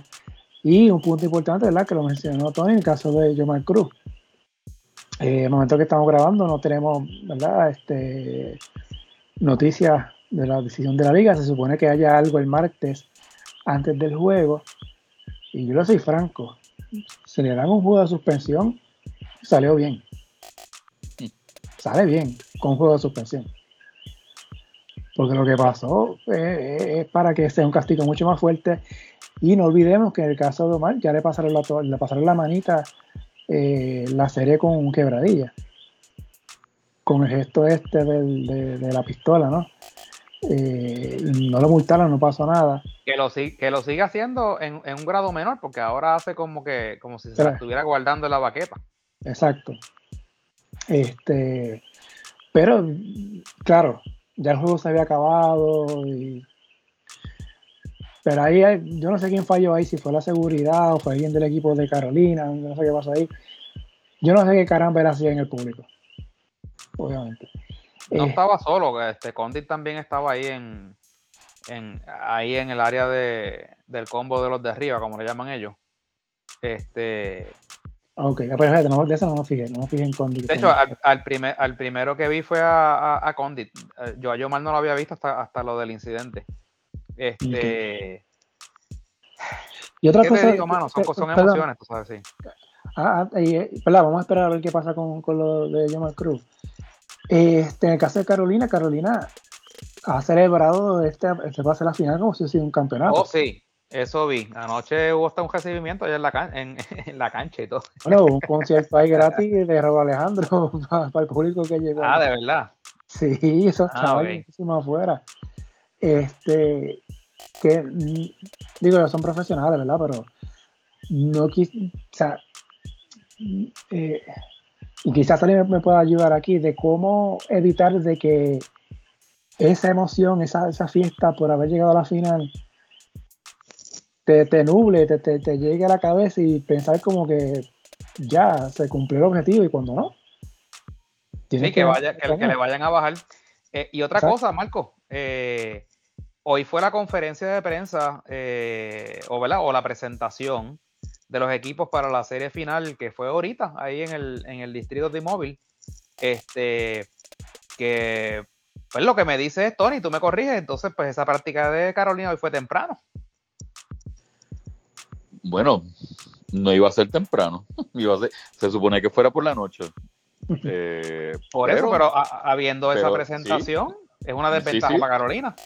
Totalmente de acuerdo, estoy, de acuerdo contigo. Sí, estoy de acuerdo. Aunque pues, ¿cómo te puedo decir? ¿Sabes? Eh, puede hacer una práctica, no sé cuánto duró la conferencia de prensa y cuánto tiempo estuvieron allí. Eh, tal vez pues eh, hicieron, no sé, un meeting, un, video ahorita, para entonces mañana por la mañana pues volver otra vez a la cancha y hacer un repaso. ¿Me entiendes? Porque ya a estas alturas después de, después de tener el 36, 43, después de 50 juegos, eh, cuando tú vas a la cancha, tú lo que más bien vas a, a, ver específicamente lo que vas a hacer, eh, debilidad y fortaleza y mucho video. ¿Me entiendes? O sea, que tampoco va a ser una práctica que los vas a matar. Eh, y más como ellos, pues, salen de un séptimo juego, eh, pues tiene la ventaja que es en el área metropolitana también, ¿me entiendes? Y los tiene todos ahí. Pero que, eh, entre comillas, pues, desventaja, pues, sí, estamos en una final, caballo, o en una final eh, tienen que estar preparados para todo, esto es lo que cualquier atleta anhela, y más ese grupo, donde realmente ese grupo estuvo con un esfuerzo y un trabajo espectacular, que nadie los pensaba llegar a, a estar ahí, y están, ¿me entiendes? Están. Eh, yo creo que ya eh, la celebración y todo se quedó anoche. Hoy un nuevo amanecer, un nuevo día, hay que cambiar el chip y tienes la oportunidad de tienes que jugar cuatro juegos. Tienes que jugar cuatro juegos ante el campeón, ante un gran equipo, el cual tienes que respetar, eh, respetar darle el esfuerzo máximo y que sea un espectáculo. Y nosotros, pues, disfrutarnos al máximo. Ya está. Sí. Sí, ¿estás de acuerdo? Bueno, tenemos ahí tres jugadores del cuadro de la selección activos en la final. Este, hmm. A dos del cuerpo técnico, dos de los tres del cuerpo técnico están ahí también. Eh, recuerdo que el año pasado la final tardó una semana en empezar. Eh, si te acuerdas, Gurita, por el asunto de la lucha libre. Oh, sí. Se usaron esas excusas para empezar una semana después.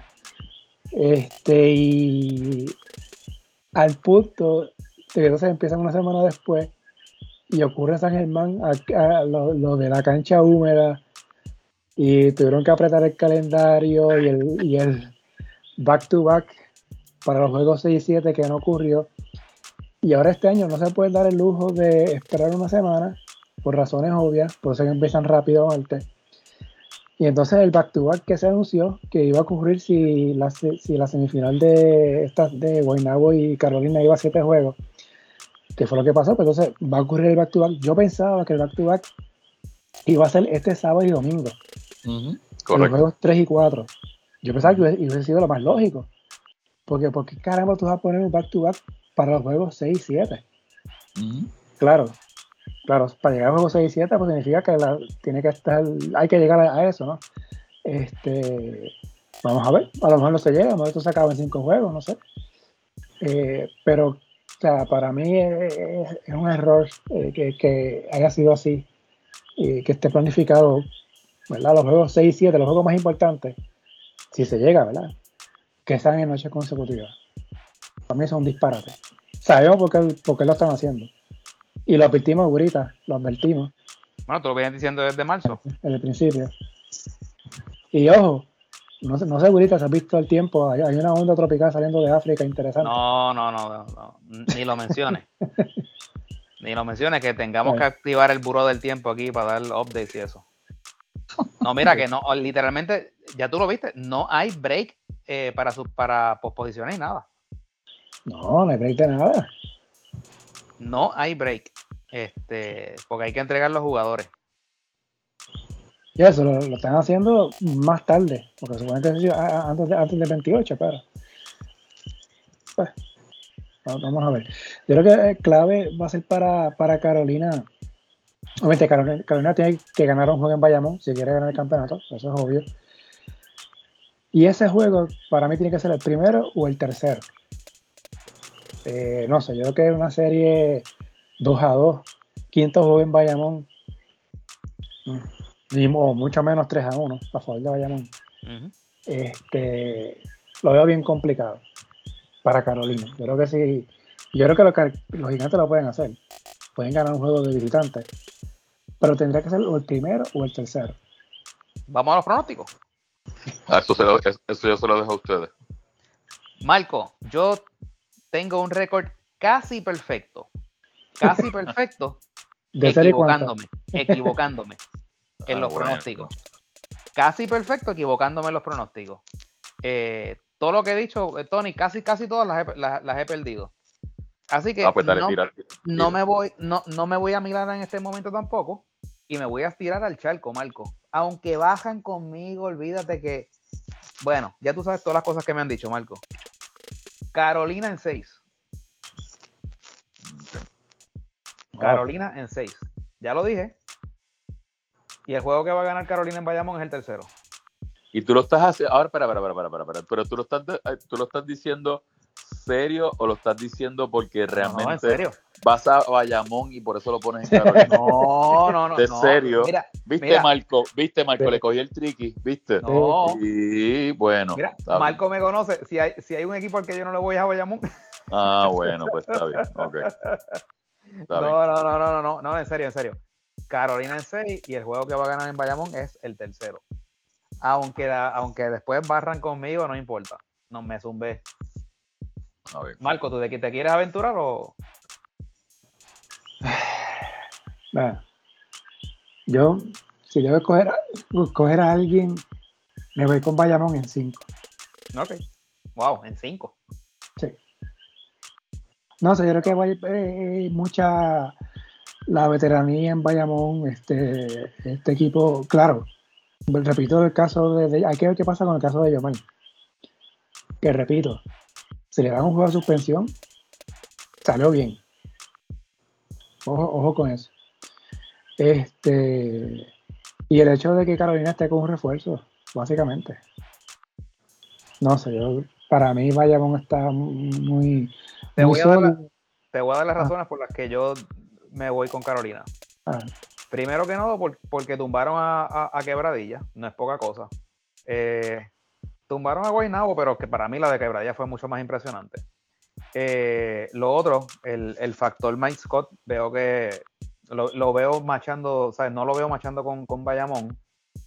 Eh, y yo no estoy muy seguro de que Ángel Rodríguez va a estar al 100%. Esa lesión que él tuvo es una lesión que toma mucho tiempo en, recuperarse. Eh, y claro, un 80% de Ángel Rodríguez es, mejor que un 100% de, de otros jugadores. Pero creo que, va a ser un factor, eh, o sea, les va a hacer falta. Y aunque Javi González puede este, tomar la, la rienda, pero eh, ciertamente, de hecho, Marcos, tú fuiste que me dijiste que si, que si Ángel Rodríguez no, no estaba en la serie, Guainabo le ganaba. Eso me lo dijiste tú. Sí. Así que, que yo creo que, que, les va a hacer falta. Eh, no sé, veo, veo un Carolina como inspirado, como que está, esto, este, Cinderella Stories, tú sabes, este, que las pasadas dos temporadas nos ha dado, o sea, han llegado dos, dos equipos técnicamente cenicientas y, no han podido completar, pero creo que Carolina, ah, y el otro factor, el, coach, eh, creo que Carlos González sabe hacer los ajustes cuando los tiene que hacer, ya lo ha demostrado con dos equipos distintos, o sea, no es casualidad. Eh, no sé. Veo, veo, veo a Carolina ganando la serie. Digo, digo 4 a 1, pero no, significa que van a ser cuatro países de Bayamón. O sea, puede que sea, o sea, partido cerrado. Pero como pasó con Mayagüey y con San Germán, en partido cerrado, Bayamón tiene la ventaja. Bayamón va a tener la ventaja. Eh, Steven Thompson, pues, es un lujo tener un jugador así ya lo vimos en ese, quinto juego contra San Germán. Eh, esas cosas pequeñas, sea que ah, mucha gente no le gusta esto, pero las cosas pequeñas que, que, hace Javier Mojica, como mencionó Tony al principio, aquellas cortinas para liberar a, Thompson. Y tiradores como Thompson, lo que, lo que necesitan es un pequeño espacio para poder ejecutar. Este, y claro, ¿verdad? sí es interrogante, ¿verdad? Como, como vendrá Ángel, pero como mencionó ahorita, Ángel Rodríguez está a un 80%, yo voy y apuesto por él. Sí, no, no, y estoy de acuerdo. Y obviamente, del otro lado de la moneda, el mismo Benito Santiago ha, tenido, ha, tirado una, una ah, temporada impresionante. No solamente en el lado defensivo, sino anotando el triple bastante consistente. Eh, y sí, obviamente, ¿sabes? Bayamón tiene mucha, mucha, ¿sabes? Te sale un jugador en cada, en cada juego, ¿sabes? Que puede ser ese factor lo, determinante, pero eh, no sé, me voy a encontrar la corriente. Lo fácil es decir que va a ganar Bayamón. O sea, eso, es lo, eso es lo fácil. Yo le voy a hacer, le voy a hacer, ahora, ahora, ahora, ahora va a tener yo guille de, podcast, le voy a hacer una, yo una entrevista a los dos. Eh, ¿Cuál, para los dos, cuál es ustedes piensan que puede ser el jugador X en la serie? ah, qué Mira, yo te voy a ah, decir, yo creo que en el, en el, lado de Carolina, eh, yo creo que Alex Franklin puede ser ese jugador que como que pase por debajo del radar. Porque, y, te, y, te, voy a decir por qué, el otro día estaban hablando de Yomar, pero yo veo a Yomar como un poquito más unidimensional. Es que yo veo a Franklin eh, con, la veteranía que tiene, lo veo bastante sólido en defensa. Eh, está reboteando mucho, joseando mucho en, la pintura y, está anotando. O sea, en, un juego, en uno de los juegos de la serie creo que hizo 15 puntos, en otro hizo como 12, ¿sabes? No son numerazos, pero, pero está poniendo números, tú sabes. Eh, y creo que, creo que ese es el factor X de la serie, en mi impresión. Marco. No, en caso de Carolina estoy de acuerdo. Fabio pensé en, Alex Franklin. Desde el punto de vista de Bayamón, y quizás la gente se sorprenda, pero para mí eh, sería Benito Santiago. Porque yo espero que, que Thompson tenga buena serie, aún como dije, Ángel Rodríguez 80%, espero que tenga buena serie, Mojica haciendo las cosas pequeñas, y Romero va a hacer lo suyo. Eh, fíjate, también está el refuerzo Jones, este, pero yo me entiendo más por Benito. Yo creo que como, como venga Benito Santiago en esta serie, si, si, si, Benito sigue el nivel que está jugando como hizo con la serie con San Germán, no, no hay break. Para mí no hay break para Carolina. No, y, y, y, que lo están usando bien, porque trayéndolo del banco, trae, trae esa energía de la segunda escuadra eh, que, te, que, te, puede mantener el, el, momentum que tenga Bayamón o si están atrás te los puede, te puede traer a juego. Bueno, mi jugador X es por los gigantes de Carolina y se llama nada más y nada menos que Filiberto Rivera. ¿En serio? Es porque Esa no la vi venir. Ah, pero venir. Está hablando un coach. Filiberto, Filiberto es un líder. Filiberto es un jugador experimentado. Y Filiberto es un jugador que jugando en la posición 1 puede liberar a Trevon en la posición 2, donde él puede buscar los puntos y su ofensiva. Y te das cuenta, allí quien terminó jugando el juego fue Filiberto Rivera. En el juego en Carolina, quien le dio estabilidad en un momento dado al avance que venía Guainabo y cuando vino Carolina eh, a ripostarlo, fue Filiberto en cancha. Y yo creo que ese liderazgo y esa experiencia de Filiberto puede ser un factor X. Y, para los amigos que, que nos vayan a escuchar, factor X no quiere decir que vaya a meter 30 puntos, 50 rebotes, 100, no. Factor X es que va a hacer cosas que no van a ir a los números, va a ser mejor jugador a los demás jugadores y va a ser determinante en la toma de decisiones con su liderazgo. Y yo creo que Filiberto va a ser va a ser bien esencial en esta serie. Ok, pues tengo dos preguntas. Mándala para acá. Dicho eso, yo vi en la serie regular que Carlos se había digo, olvidado, No lo digo de la, no lo digo de mala manera, pero que no estaba usando a Filiberto. Era Jonathan, era Jonathan. ese es el punto, ese es el punto. Esa es una pregunta. Y la segunda, si Filiberto, si Carlos entiende que Filiberto puede ser ese ¿verdad? Ese spark plug o ese... O ese bueno, um, acuérdate que es pensamiento Tony Ruines, Carlos. No, oye, pero, pero yo creo que por ahí va la cosa, porque es que es lo que te dice. En los últimos dos juegos se vio un poquito más de Filiberto en cancha. Claro. pero entonces, ¿en qué momento del juego es que lo traes? ¿Segundo quarter, final del primero? O, es, que lo puedes es, que no, es que no puedes traerlo. No hay, no hay algo específico para traer ese tipo de jugador. Tú puedes traerlo en cualquier momento. Claro, pero, pero como, como, no empieza, o sea, ¿qué pues. cosas tú tienes que ver como coach para decir, espérate, Philly, párate? Que, bueno, ver, ver, cómo Trevon lleva el juego y ver, acuérdense que Trevon es un jugador ofensivo. O sea, eh, Trevon es un jugador ofensivo. Él piensa primero en anotar y luego pasar. Y Trevon muchas veces toma unos tiros que realmente, como dijo Marco ahorita, le dan, se le sale el corazón a uno, por no decir la otra palabra. O sea, eh, unos tiros que, que, que, uno dice, pero ven acá, como, como es. ¿Sabes? Treun es un jugador de racha que cuando tira ese tiro largo eh, de la línea de voleibol, tú dices, pero ven acá, este tipo, este tiro es un tiro irresponsable. Y va, se lo metiste, era un caballo y si lo fallaste, ¿qué era? ¿Me entiendes?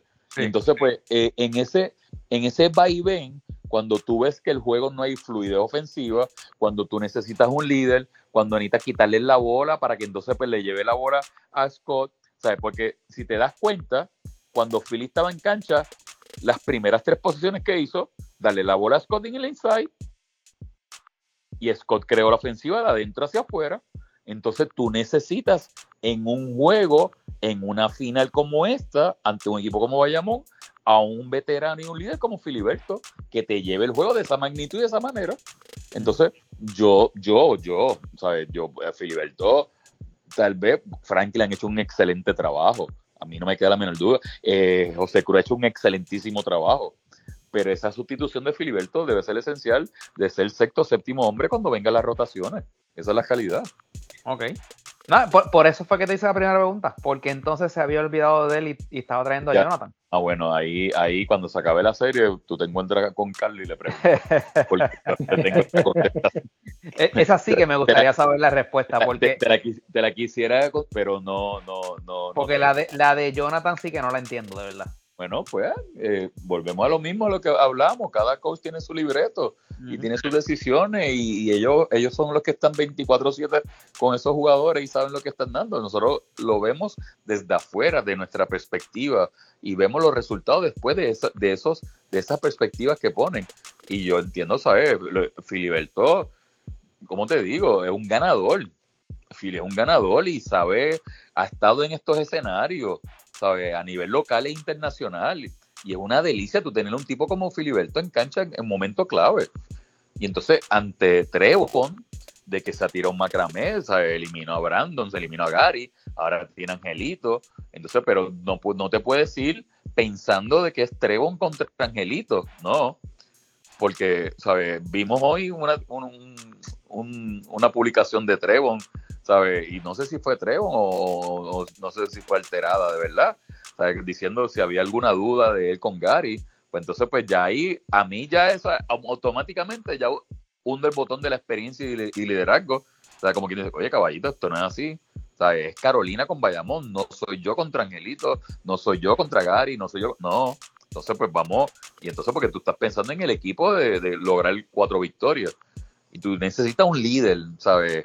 Eh, eh, esa psyche de, Filiberto es esencial eh, en este momento porque está a cuatro, a cuatro victorias y yo estoy completamente seguro que él no va a desperdiciar esta gran oportunidad que tiene.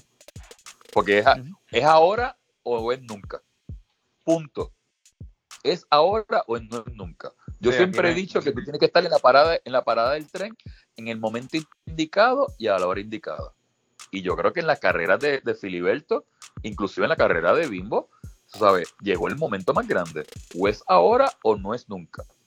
Punto. Porque en una liga tan difícil, tan exigente como la de Puerto Rico, realmente, ¿sabes? Tú volver a repetir o volver a estar en una final es bastante difícil. Por lo tanto, tienes que aprovechar ese momento como si fuera el último. Sí. No, y no hay garantía nunca de que tú vas a volver. La calidad. Tienes que vivir el momento. O sea, en la vida, tú vives el momento, vives el de ahora. Tú no sabes lo que va a pasar en el mañana. O sea, tú te preparas para el mañana. Pero es que nadie sabe lo que va a pasar. Eh, son las 10 y 39, nadie sabe qué va a pasar a las 10 y 45 o a las 10 y 40, ¿me entiendes? Pues tienes que vivir el momento al máximo. Y por eso esos tipos, esos dos equipos se van a vivir ese momento como si fuera el máximo, como si fuera su último momento. Y tienen que disfrutarlo al momento. Por un lado, vayamos buscando eh, eh, más tradición para su franquicia, y por el otro lado, un equipo que lleva muchos años que no logrado un campeonato y dos jugadores que están a punto de retirarse y quieren que tirar con un campeonato. ¿Sabes? Es digno la historia que tiene el BCN en este momento. Sí, sí, sí. Y dicho eso, quiero aprovechar este marco. Este, eh, creo que eh, el hype que se ha creado eh, en esta postemporada y máxima en esta serie final, este, la entusiasmo que se ve eh, es impresionante, ¿sabes, Marco? Eh, hacía mucho tiempo que, el baloncesto, eh, a pesar de que, que el BCN siempre era la liga como más, ¿verdad? Más seguida aquí en, Puerto Rico, pero, pero es bien impresionante, o sea, lo que se está viendo en las canchas, yo oigo, o sea, gente que, que, antes yo nunca había escuchado que estuvieran hablando del baloncesto de aquí y, lo mencionan, o sea, hay mucho engagement en redes, eh, el trabajo que se ha hecho eh, está, rindiendo sus frutos y, es bueno, o sea, es bueno porque eh, por lo menos lo que se ve para el futuro es, prometedor. digo, PR is mine, es lo que decía en el post de, de Tremont ah, Waters. Ah, en serio, o sea que yo no lo he visto, ¿eh? ¿Ah, no lo has visto? No, no, no lo he visto. Después te lo enseño. Sí, este, ah, vamos a pasa. El, caso del duelo de los dirigentes, de Nelson por Bayamón y Carlos por Carolina, eh, independientemente del que gane, se mantiene la racha de los campeonatos de los actuales técnicos de la selección nacional, eh, del cuerpo técnico. Todos los campeonatos del BCN del 2014 hasta el 2023, incluyendo este, eh, van a ser para. Se, se, reparten entre Nelson, Carlos y Pachicruz. Por eso ahí no ha ganado más nadie. Eh, y en el caso de Bayamón, eh, como mencioné ahorita, está buscando el primer back-to-back en el BCN desde Ponce 2014-2015, dirigidos por Nelson Colón. Así que Nelson entraría en, una lista eh, que no hay mucho de ganar campeonatos consecutivos con equipos distintos. Y aparte que sería el quinto campeonato en su carrera. Eh, y en el caso de Carlos, ¿verdad? Mencionaron ya campeón con Aguada y con Quebradilla, así que iría los tempos de su tercer campeonato. Eh, la serie, ¿verdad? Como sabemos, se va a jugar un día sí, un día no. El back-to-back sería 28 eh, y 29 de julio. Eso sería eh, viernes y, sábado. de hecho, el, no sé, si si veamos algún juego por Telemundo durante la semana. No, no creo que sea por la semana. Hubo, bueno, obviamente martes no, eso, sabemos que no va a pasar. Eh, pero la serie con Guaynabo y Carolina, el sexto juego que fue un viernes, fue por Telemundo, el canal principal. Sí. O sea, Telemundo, Telemundo vendió ese juego, güerita, en, tres días. Para que tú veas. Sí. Que dice, no, que, que, cómo se va a saber ese juego cuando se ven esos espacios tantos meses antes. Pues mira. Muchacho, no cabe, no caben los anuncios, imagínate. No, no. No, este. Ojalá, ojalá, que todos fueran por, ¿verdad? por la señal principal. Lamentablemente, pues no se puede, ¿verdad? Hay compromisos en el caso de los martes, ese, es inamovible. Este, pero nada, por lo menos tenemos, ¿verdad? El, backup del, del, del, YouTube que. Uy, uy, cuidado, cuidado, no me metas ahí, no me metas ahí. Bueno, pero es la verdad, ¿sabes? Este. Así que nada, este, yo, de verdad, yo eh, estoy loco porque empiece, porque creo que va a ser una, serie bien interesante. ojalá que no, ¿verdad? Que, que, sean juegos cerrados, que no sean ninguno que sea esos blowouts, así que no le dan ganas de apagar el televisor. Este, creo que sí, que, que, por lo menos el hype está para que sea una serie, una serie interesante. Y que no haya motines, por favor. Ojalá, Ojalá de verdad que, se pueda celebrar el espectáculo tranquilamente, que no hayan revoluces, que, todo sea el juego, que no, no, que no, que no hayan incidentes que, empañen el espectáculo. Exacto. Y que, No, que no pase nada, que interrumpa la serie. ¿Tú te imaginas que la serie esté 3 a 2 y que pase algo y no eso para jugar el sexto juego? No. No, no, muchacha, mira. Ni lo digas, porque entonces sí que se pone mala la cosa. Ah, y sobre todo, esto sí que quiero decir, ojalá que todos los equipos estén completamente, para empezar que, que pues, todos puedan jugar y segundo que todos estén completamente saludables, porque lo peor sería, por ejemplo, que, gane Carolina, no, es que Angelito estaba lesionado, no, es que yo mal no jugó, no, que juegue todo el mundo y que todo el mundo esté saludable hasta el final, ¿sabes? Para que el que gane, mira, se lo ganaron en buena lid. Oye, aprovecho que está Tony aquí. Este, algo rapidito. El tema este de las revisiones. Que hemos visto tantas revisiones. Eh, la liga debería hacer algo con eso. Porque a veces hay unos juegos que se revisa básicamente todo. Y un momento ya, un juego que empieza a, la, que a las que a las 8 y cuarto, 8 y 20 está terminando sobre las 10 y media de la noche, con tanta repetición, de revisión. Eh, yo creo que, yo creo que a la larga, a la larga van a poner límites eh, a las revisiones. Eh, yo creo que es un derecho que uno tiene que poder utilizar.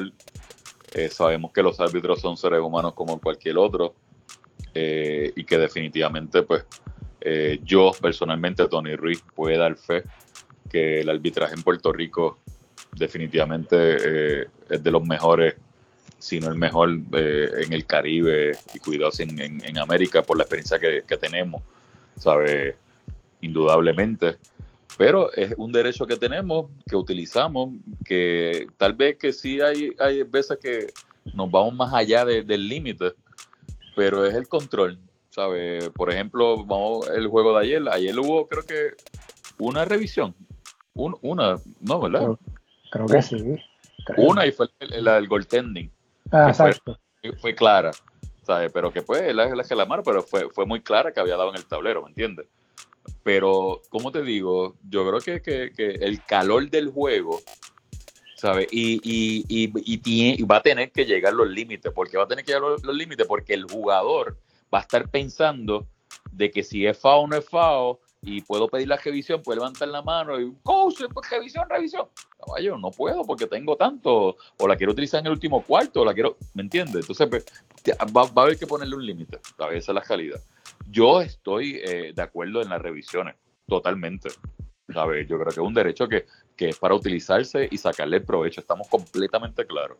Eh, pero, como te digo, siempre eh, la tecnología, el béisbol, todo el mundo hace las cosas para avanzar, ¿sabes? Y nosotros no podemos usar las revisiones para atrasar.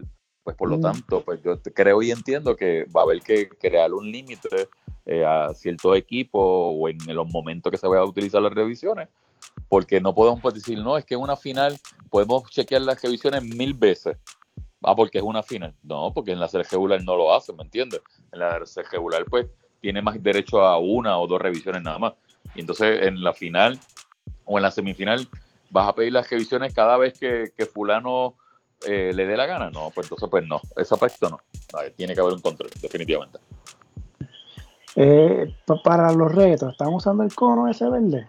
O ya no. Bueno, se suponía que estuvieran en las canchas. Por lo menos en los momentos que yo estaba, siempre estaba el, cono. No me, si te digo ahora si me he fijado, te miento porque no me he fijado. Pero sí, sí, eh, estaba, estaba presente. Sí, porque te recuerdo el año pasado estaba y ahí pues uno sabía si, era un, bueno, digo, aunque el año pasado, bueno, para efectos de BCN había retos, para efectos de FIBA no, el reto empezó en octubre para, para FIBA. Este, el BCN puede poner, puede poner sus propias reglas eh, en eso. Este, nada, lo pregunto porque a veces es confuso en las transmisiones.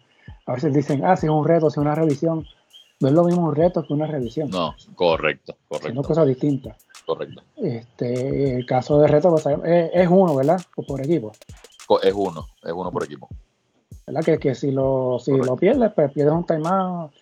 Este, correcto eh, el caso de la revisión, pues por, lo menos a nivel de FIBA, no sé, a veces hay, hay unos ciertos momentos del juego que sí se, pueden usar, pero no sé, a veces pienso que el BCN no hace exagerado, creo que deberían ponerse límite de en qué momento revisar, qué no. Este, porque el juego, pues, para los árbitros se equivocan, al igual que los jugadores. Es que tú te imaginas un, con, un, jugador este está driblando la bola, eh, en su pie, la bola se le fue. Ah, pues mira, pues, dámelo, otra vez. Este.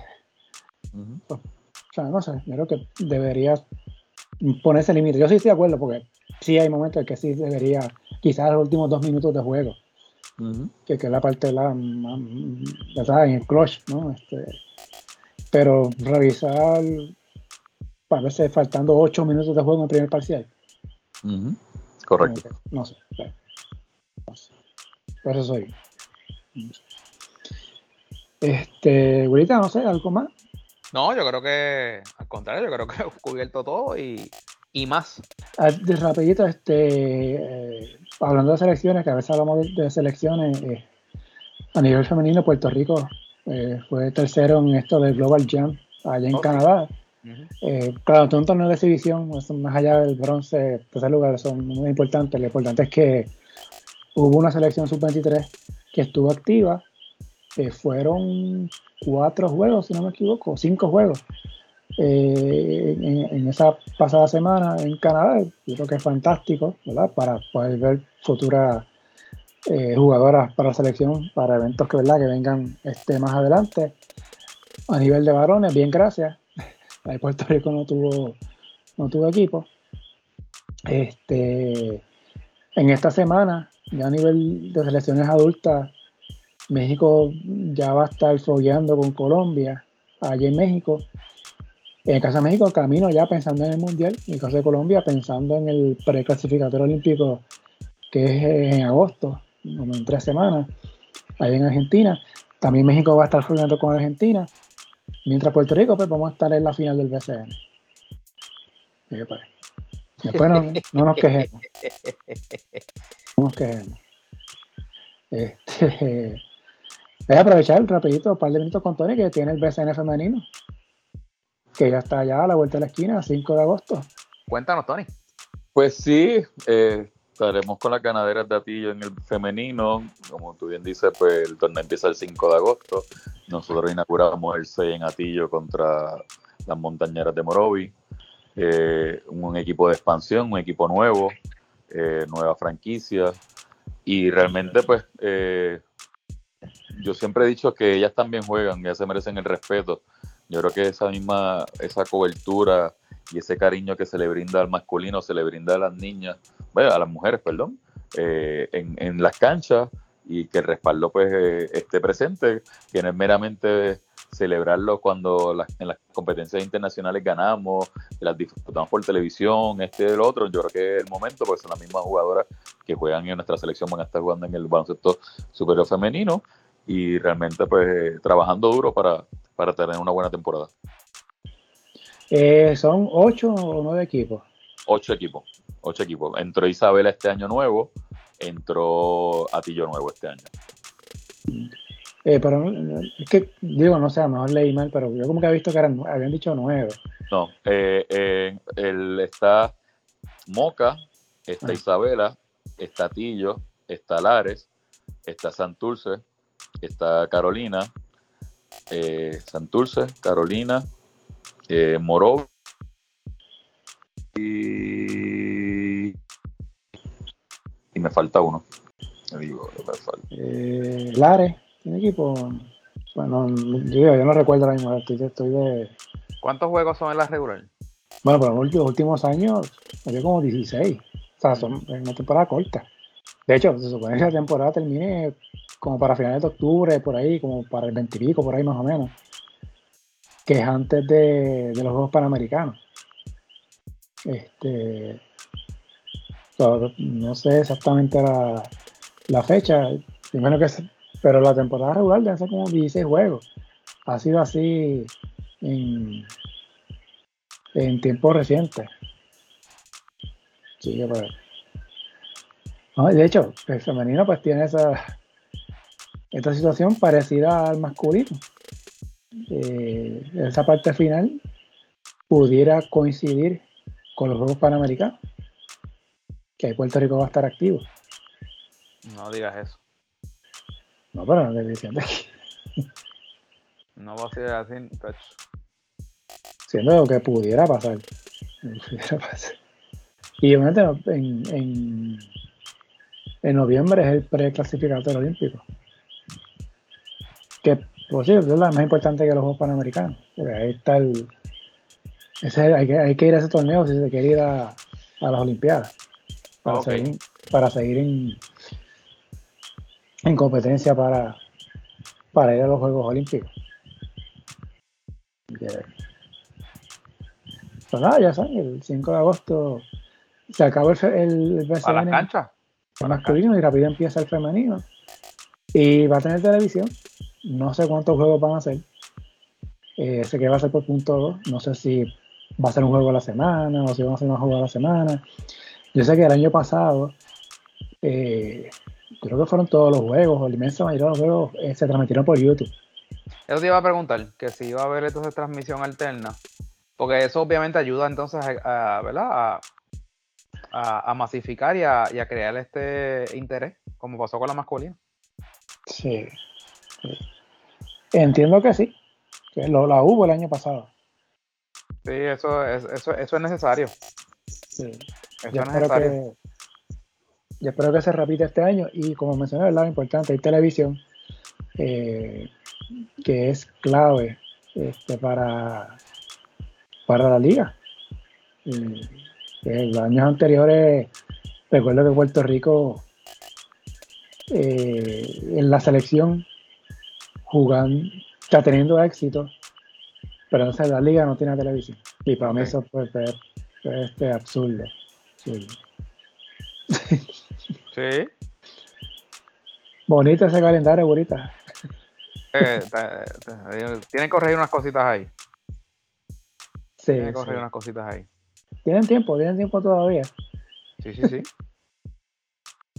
este. Voy a agradecerle a agradecerle a, a, Tony este el, el, ratito que estuvo con nosotros. Este creo que fue interesante, ¿verdad? Este Marco. Eh, lo que Tony, ¿verdad? Eh, aportó esta noche aquí eh, en torno a, los aspectos técnicos eh, eh, de, de, las series pasadas y, la serie que se avecina. Así que. Pues claro, eh, estás hablando de un coach que es campeón de BCN. Sí, correcto. No,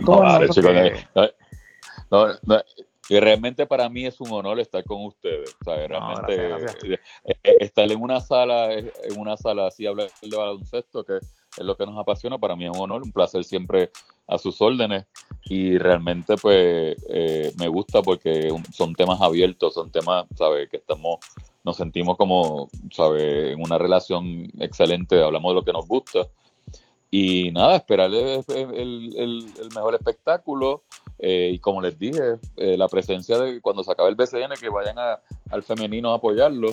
Sí, sí, son 16 desafíos, eh, ocho equipos, ¿sabe? Y las mismas jugadoras de la selección están presentes en el torneo.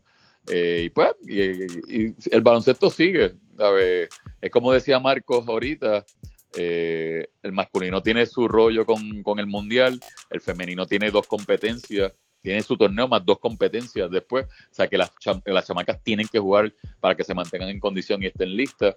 ¿Sabe? Que pues ese es nuestro país, eh, esa es nuestra, nuestra isla, el baloncesto 24-7 y seguir hacia adelante. Pero verdaderamente, fuera de todo, para mí es un placer siempre estar con ustedes, eh, hablar de que los apasiona que es el baloncesto y a sus órdenes siempre. siempre estamos aquí. Tony, ya, ya, ya hemos hecho una tradición, o sea, ya esta es la tercera temporada que estás con nosotros, así que si Dios y la bien lo permite, ¿verdad? El año que viene, Marco, tú me dices, ¿verdad? Si, si los oficiadores responden, eh, volvemos el año que viene.